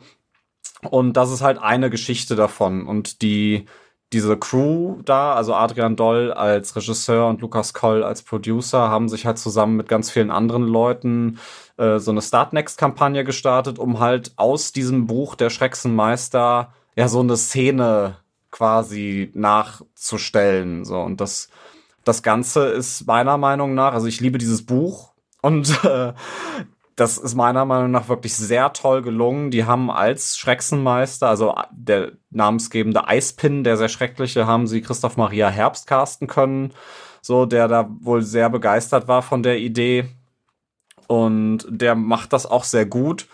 Ähm, die haben da ein richtig tolles Set irgendwie am Start. Die haben da überragend gute Visual Effects drin, finde ich so. Für, gerade für eine Studentenproduktion, die muss sich da nicht vor anderen deutschen Produktionen verstecken. So, die haben Viele da, Miniaturen selbst gebaut. ja, ne? genau, Miniaturen, die haben da Puppeteering drin, die haben Stop Motion drin. Also da durfte wirklich jedes Gewerk da wahrscheinlich einmal irgendwie gucken, dass die da was Cooles machen. Und äh, das Ganze ist quasi, also ich finde, man merkt das auch so, wenn man das halt sieht. Also das ist halt so aufgezogen, so ein bisschen so als, äh, ja, so als Experiment, ob das funktionieren würde, sage ich mal, so so Proof of Concept mäßig so und ich habe mich dann nachher noch unterhalten mit dem Lukas und der meinte halt auch so, sie versuchen natürlich daraus dann einen Langfilm zu machen, wenn sie da halt, wenn der Film halt gut ankommt und die da Funding bekommen, da wird es dann wahrscheinlich auch wieder eine Startnext-Kampagne für geben. Dafür wollte ich dann auch mal direkt kurz Werbung machen, weil ich werde das auf jeden Fall als Fan des Buches und der generellen der Zermonien-Bücher irgendwie im Auge behalten und da dann auch unterstützen, weil die sind da wirklich mit Herz und Seele irgendwie dabei, das irgendwie cool aufzuziehen und gerade, also auch die, also Fans von den Büchern, sagt er auch, so sind da alle sehr begeistert von. So, das ist alles genauso, wie die sich das vorstellen. Und ja, also ich, ich habe jetzt von den anderen Leuten, auch von dir, Bruger, halt auch gehört, so ne, ihr kennt die Bücher nicht und ihr konntet damit alle nicht so viel anfangen. Ja, was, also ich, ich mag halt Christoph Maria Herbst super, super gerne. Also, Mhm. ne, toller Schauspieler, sehr sympathisch. Aber wie gesagt, für mich war es halt so ein, so ein so ein Slice, wo ich jetzt dachte, so, hä, was? Um was geht's denn ja. hier gerade? Irgendwie. Also ich fand es am Anfang das Intro, fand ich sehr schön, fast schon so Burton-esque, so düster alles und so ein bisschen schrullig. Äh, aber ja, es war halt, ne, es war halt im Prinzip so Monolog, Dialog mit der Katze. Ja, war nett. Also mehr aber auch nicht. Also es war jetzt für mich irgendwie so, so ein Häppchen vor dem ersten Film, aber mehr leider auch nicht. Vielleicht, wenn, weil du den Bezug dazu hast, hast du anders drüber gedacht, natürlich, aber für mich war das halt so, ja, gut, kann man mal machen. ja, sie haben halt versucht, so ein fast 400-seitiges Fantasy-Buch in 15 Minuten, da, das kriegst du halt nicht hin, so, ne? Und deswegen, nee. das ist quasi nur, ist, man merkt, es ist wirklich eigentlich nur so eine Intro-Szene, mhm. so, ne? Und deswegen, da wollte ich echt mal so ein bisschen unbezahlte Werbung da lassen, weil ich das wirklich sehr sehr erwähnenswert finde, gerade wenn man bedenkt, dass halt sowas irgendwie auf dem deutschen Markt echt leider irgendwie sehr Mangelware ist. So, ne? Ich meine, wir hatten vor ein paar Jahren mal diese Tintenherzbücher, die verfilmt worden sind. Das war ja auch nicht so gut, sag ich mal. Bruder. Ja, ja, oder Krabat vielleicht auch noch, ne? Ja. Aber doch. ich sag mal so, also da, was, was so Genre und Fantasy-Kram angeht, so, ähm, das ist ja sehr rar und deswegen, das hat mich wirklich sehr, also natürlich mit dem Beisatz, dass ich Fan des Buches mhm. bin, so, ne, hat mich das echt sehr überzeugt. Mhm. Ja, Leute, dann rennt doch wieder den nächsten Til Schweiger-Film. Da wird sowas halt nicht mehr finanziert, so Fantasy-Kram, was wir gerne sehen. Ne? Mhm. Ja, ist halt echt schade. Es kommt, aus Deutschland kommt immer so dasselbe und ich denke mir, bei anderen Ländern, die trauen sich halt auch mehr. Ist echt schade, ne? Mhm. Naja. Das stimmt, ja. Was hast du noch dabei?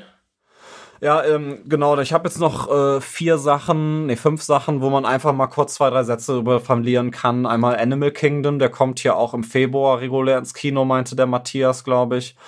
Ähm, ja, so ein Coming-of-Age-Geschichte gemischt mit so ein bisschen ja auch ja Fantasy und auch wieder so einer sozialen Komponente, dass Leute, die anders sind, ausgestoßen werden, sage ich mal. Mhm. Also es geht um und äh, dass der Körper sich verändert und das ist dann ungewohnt und komisch. Ja. Also es gibt quasi so eine so eine Krankheit, die Leute halt zu Tieren, also auch wieder so zu anthropomorphen Tieren mutieren lässt, Tiere mutieren. Ähm, und ja, die werden dann natürlich, äh, wie man das halt so gewohnt ist, halt von der Gesellschaft ausgestoßen und gejagt und so das ist halt Medikamententherapie und was ja. weiß ich. Ja, und genau das ist es halt so. Also du hast halt diese Coming-of-Age-Geschichte da drin. Also es ist halt ein Jugendlicher, der erwachsen wird, der dann aber auch das ist halt so, auch so ein bisschen wahrscheinlich so ein Bild für Pubertät, aber eigentlich passt es dann auch wieder nicht, so, aber es spielt halt alles so ineinander, so, ne? Ja, aber ist ja auch so der erste Freundin, erstes Mal Sex und äh, mhm. äh, Konkurrent, der ihn ausstechen will und. Ja. Und der ja, ist echt schön. ja, so. also der, wie gesagt, ich fand vor allem den Vater und den Sohn, die haben so eine tolle Chemie, die beiden, also, und es war auch die erste Rolle des Jungen, glaube ich. Mhm. Und der hat das richtig toll gespielt und es hat mich auch echt ergriffen. Also, na, ich habe auch ein paar Mal so ein Kloß im Hals gehabt. Ist gut geschauspielert, echt gut gemacht. Also kann man sich wirklich angucken. Ja, und tolle Effekte. Ne? Also das ist echt sehr ja. viel mit Masken und handgemachten Sachen und diese äh, diese Transformation so, wenn, also wenn er wird dann ja auch, also er, er, verwandelt sich dann auch und dann hat er unter seinen Fingernägeln wachsen dann so Klauen, die er sich ah. immer ausreißen muss und das ist wieder so super fies, weil das halt auch so echt echt gut aussieht. Ne? Also dass allein Leute, die halt irgendwie auf gute praktische Effekte stehen, also auch wenn das jetzt kein krasser Splatter ist, sondern eigentlich eher so ein ruhigeres Drama mit sehr viel Sozialkritik so, ne, aber das, den fand ich echt schön. Ja, da, ich musste auch so ein bisschen an die Brundle-Fliege denken, also die Zähne dann ausfallen. ja, ja, ja. So, ja, Brundle-Fliege ist nicht mehr wie ein normaler Mensch.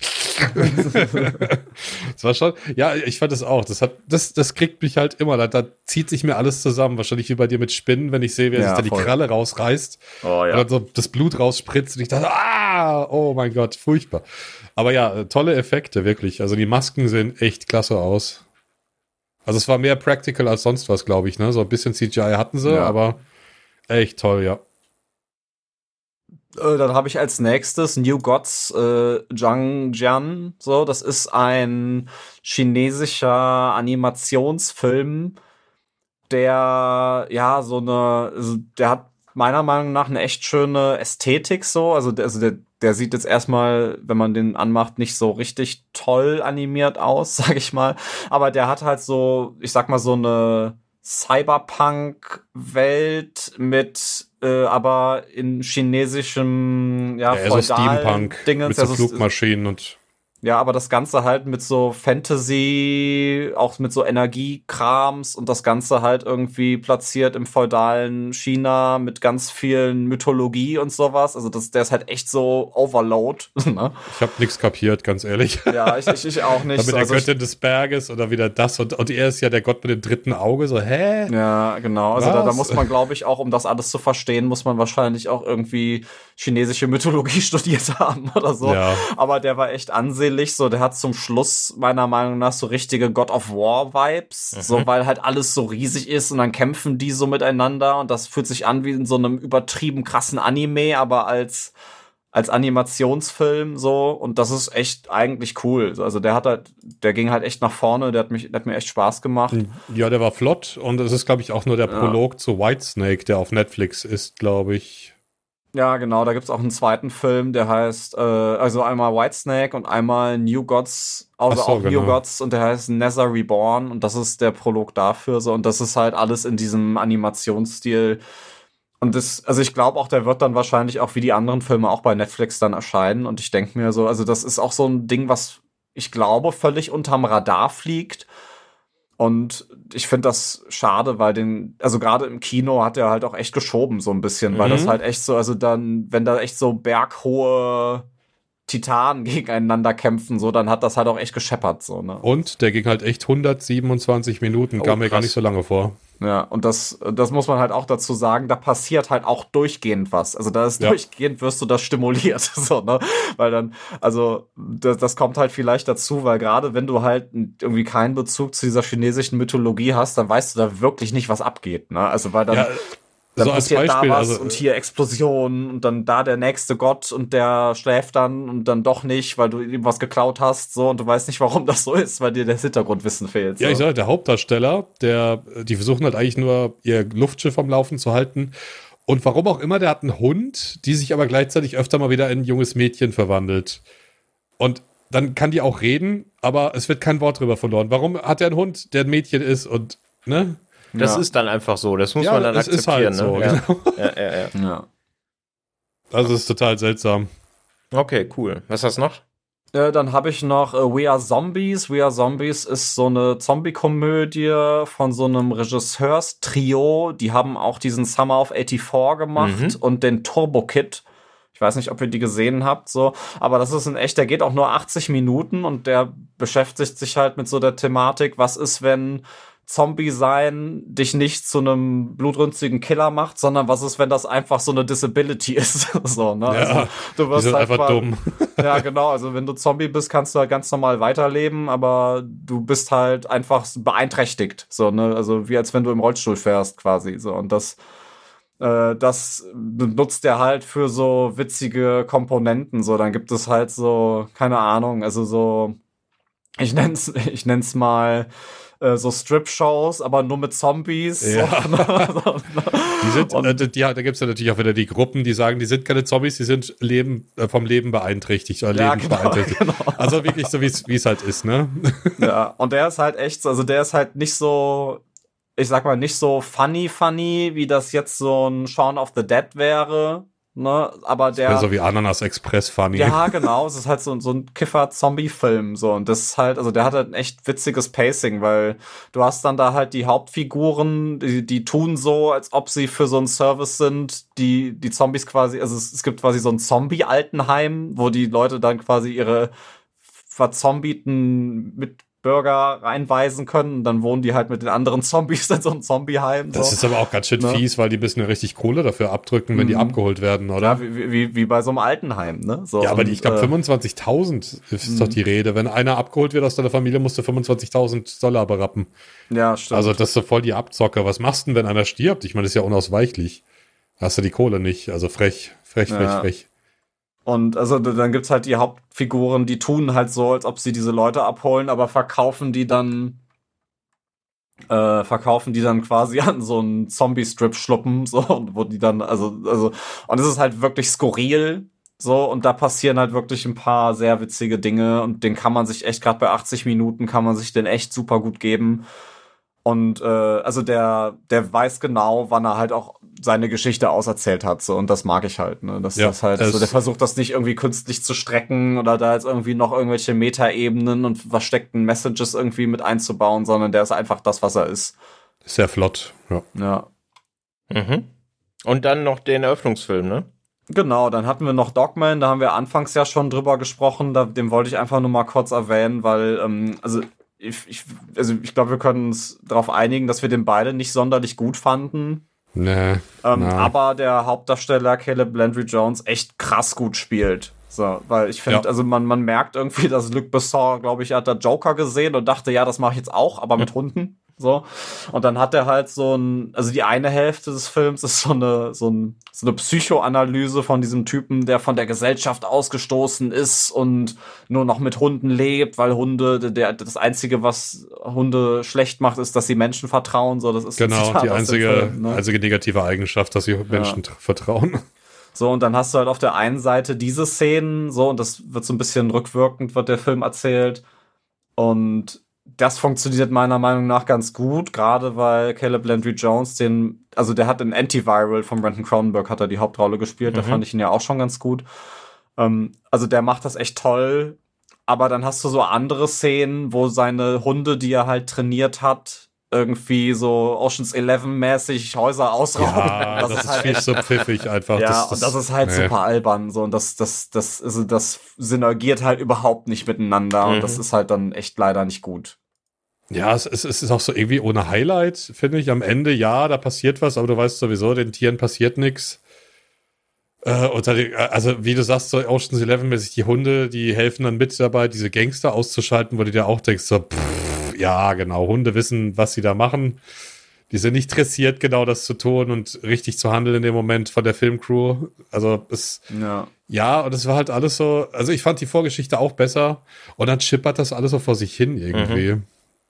Wie er dann noch da, also der, der fängt dann an, so äh, Travestie-Shows mitzumachen, so als Drag Queen. Und er sitzt halt im Rollstuhl, aber die kriegen das irgendwie hin, dass er sich auf so einen Sessel, äh, auf so einen Hocker setzt und äh, dann da auf Marlene Dietrich macht.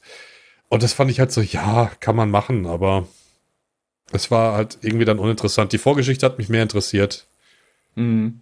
Naja, Ja, und dann als letzten Film, den wir noch, äh, glaube ich, für ganz erwähnenswert finden, ist äh, Night of the Hunted. Das ist ein Film von Frank Calhoun. Frank Calhoun hat ja das Maniac Remake gemacht mit Elijah Wood und hat oh, diesen super. und hat diesen P2-Film gemacht, also Mhm. diesen Schreie im Parkhaus mit diesem geilen Untertitel wieder. Ähm, ja, und da, also das ist eigentlich auch wieder so ein relativ simpel gehaltenes Kammerspiel. So, also das geht darum, dass eine, eine Frau von einer Convention nach Hause fährt und dabei halt nachts noch an der Tankstelle vorbeikommt. Und da wird sie dann von einem ja, Scharfschützen quasi belagert und sie ist in der Tankstelle halt drin. Und äh, ja, da liegt dann halt so ein Funkgerät und dann unterhält sie sich halt über das Funkgerät mit diesem Scharfschützen darüber und der gibt halt die ganze Zeit irgendwelche menschenverachtende rechte Scheiße von sich.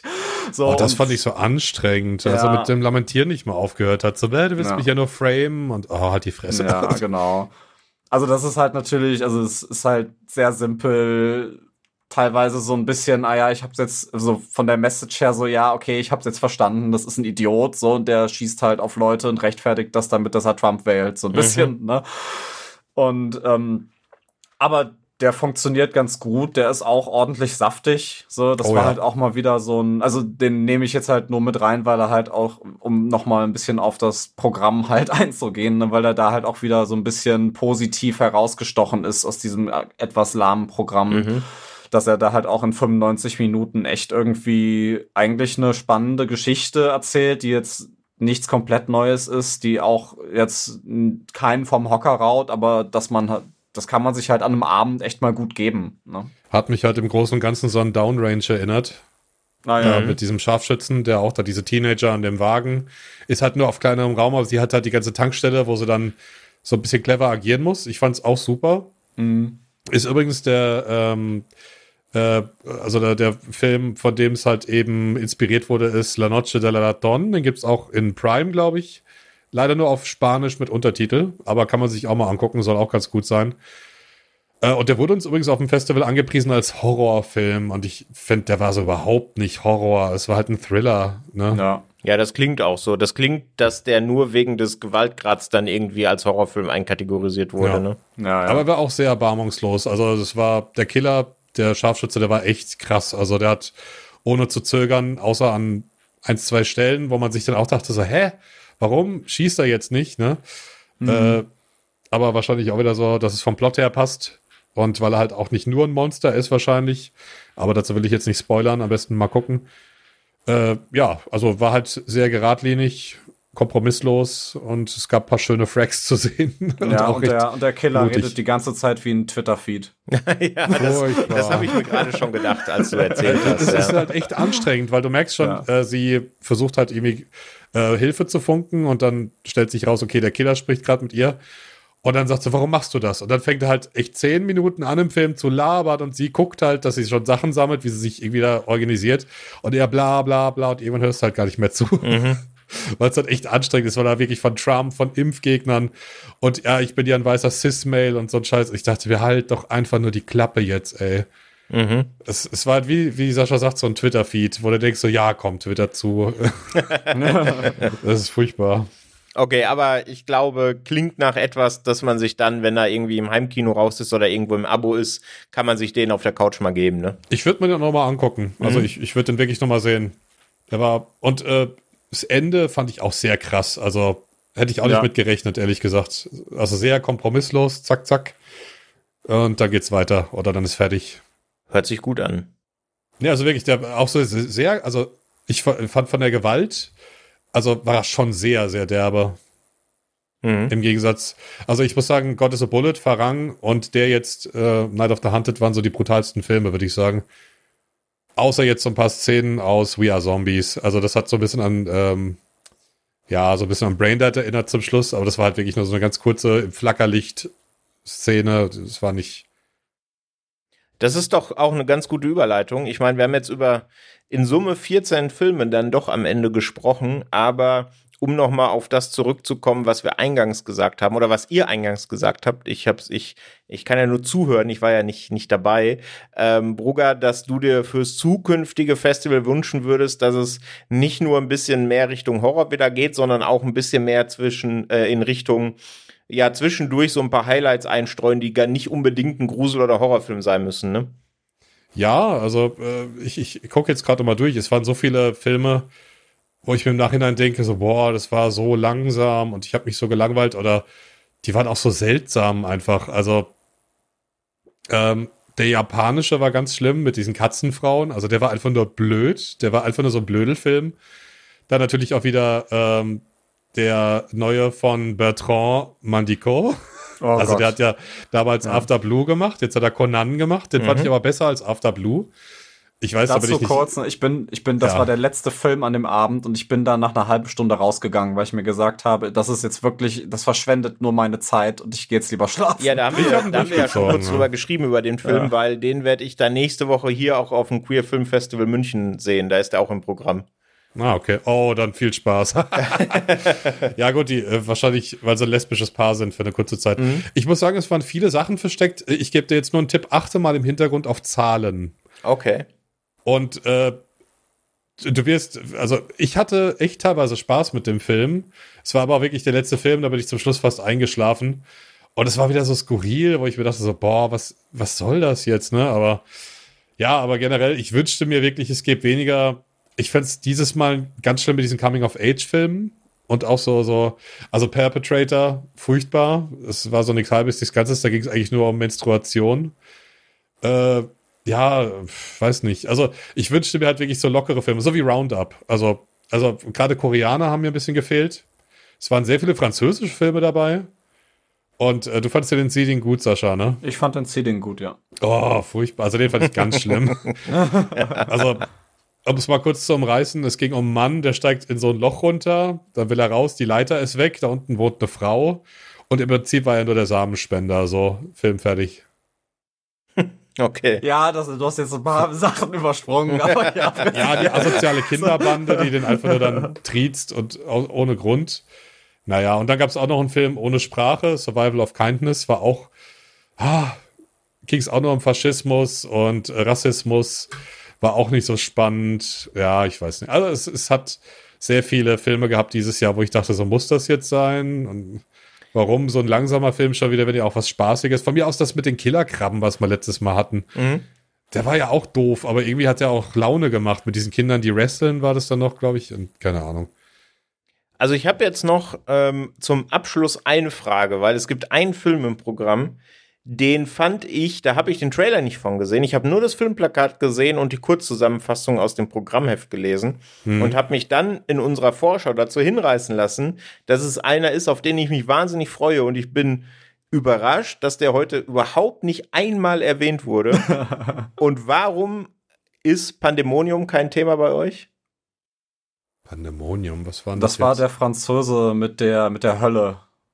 Ach, der, der hat echt gut angefangen, finde ich übrigens. Ja. Soll ja, ich kurz ja. erzählen, um was es geht? Ja, mach. Also es, es ist so eine Landstraße, ähm, da liegt einer auf der Straße und sagt, oh, wie bin ich da nur rausgekommen?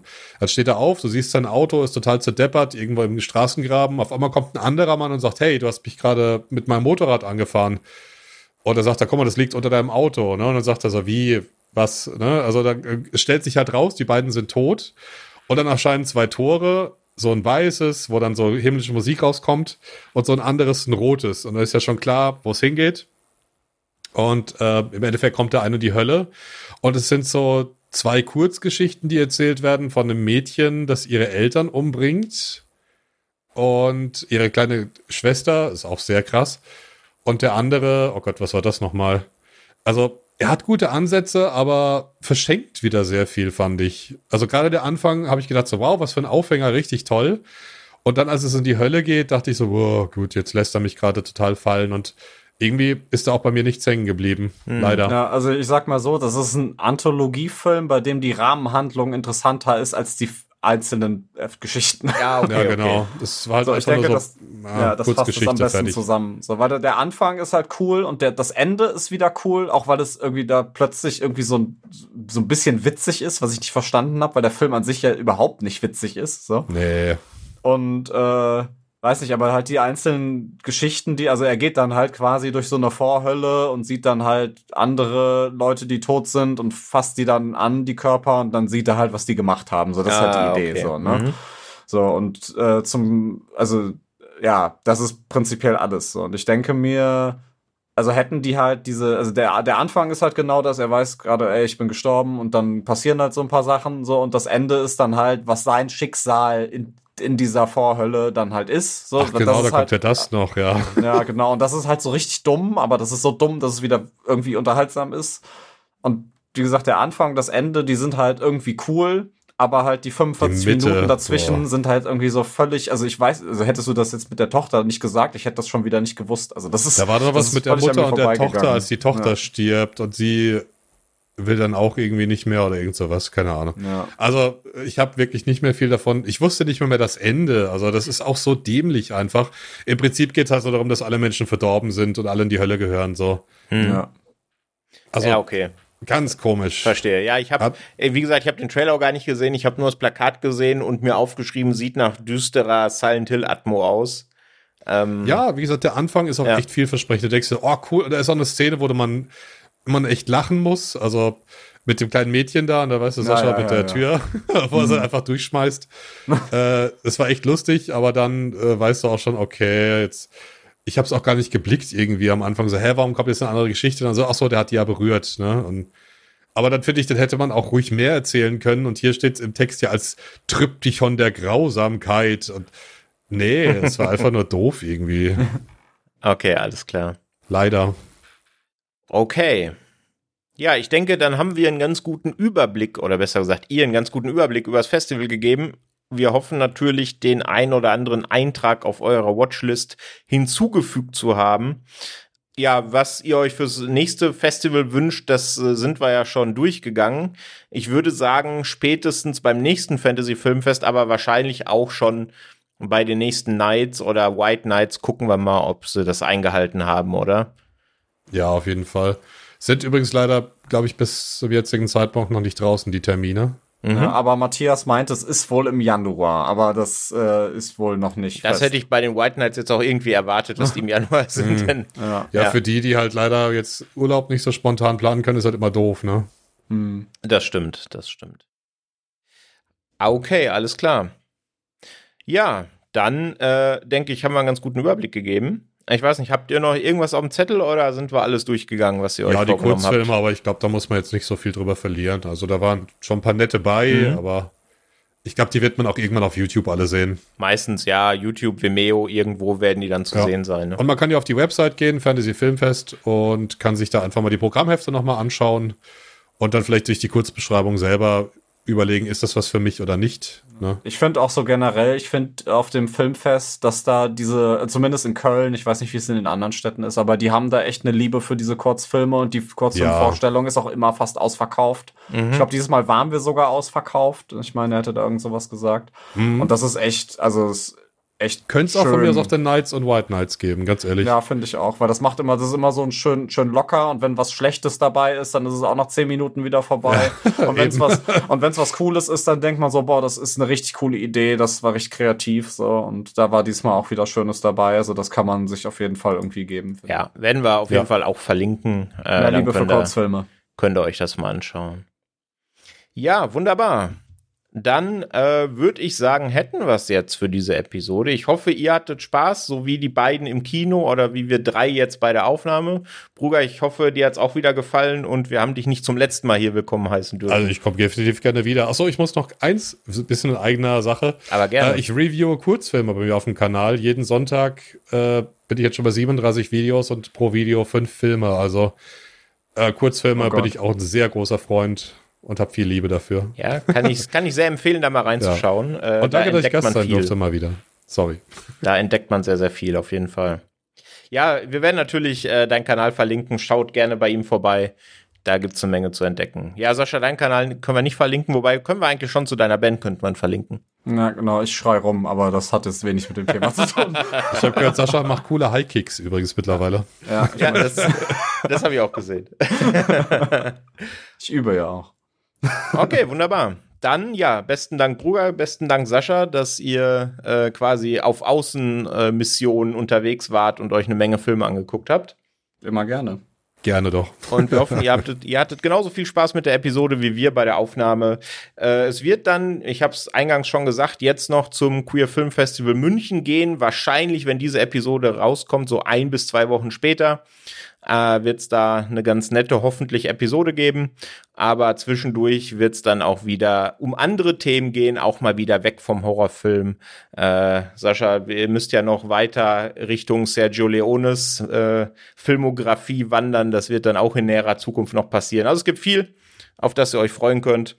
Und wir hören uns auf jeden Fall in aller Frische in der nächsten Woche wieder. Tschüss. Tschüss. Tschüss.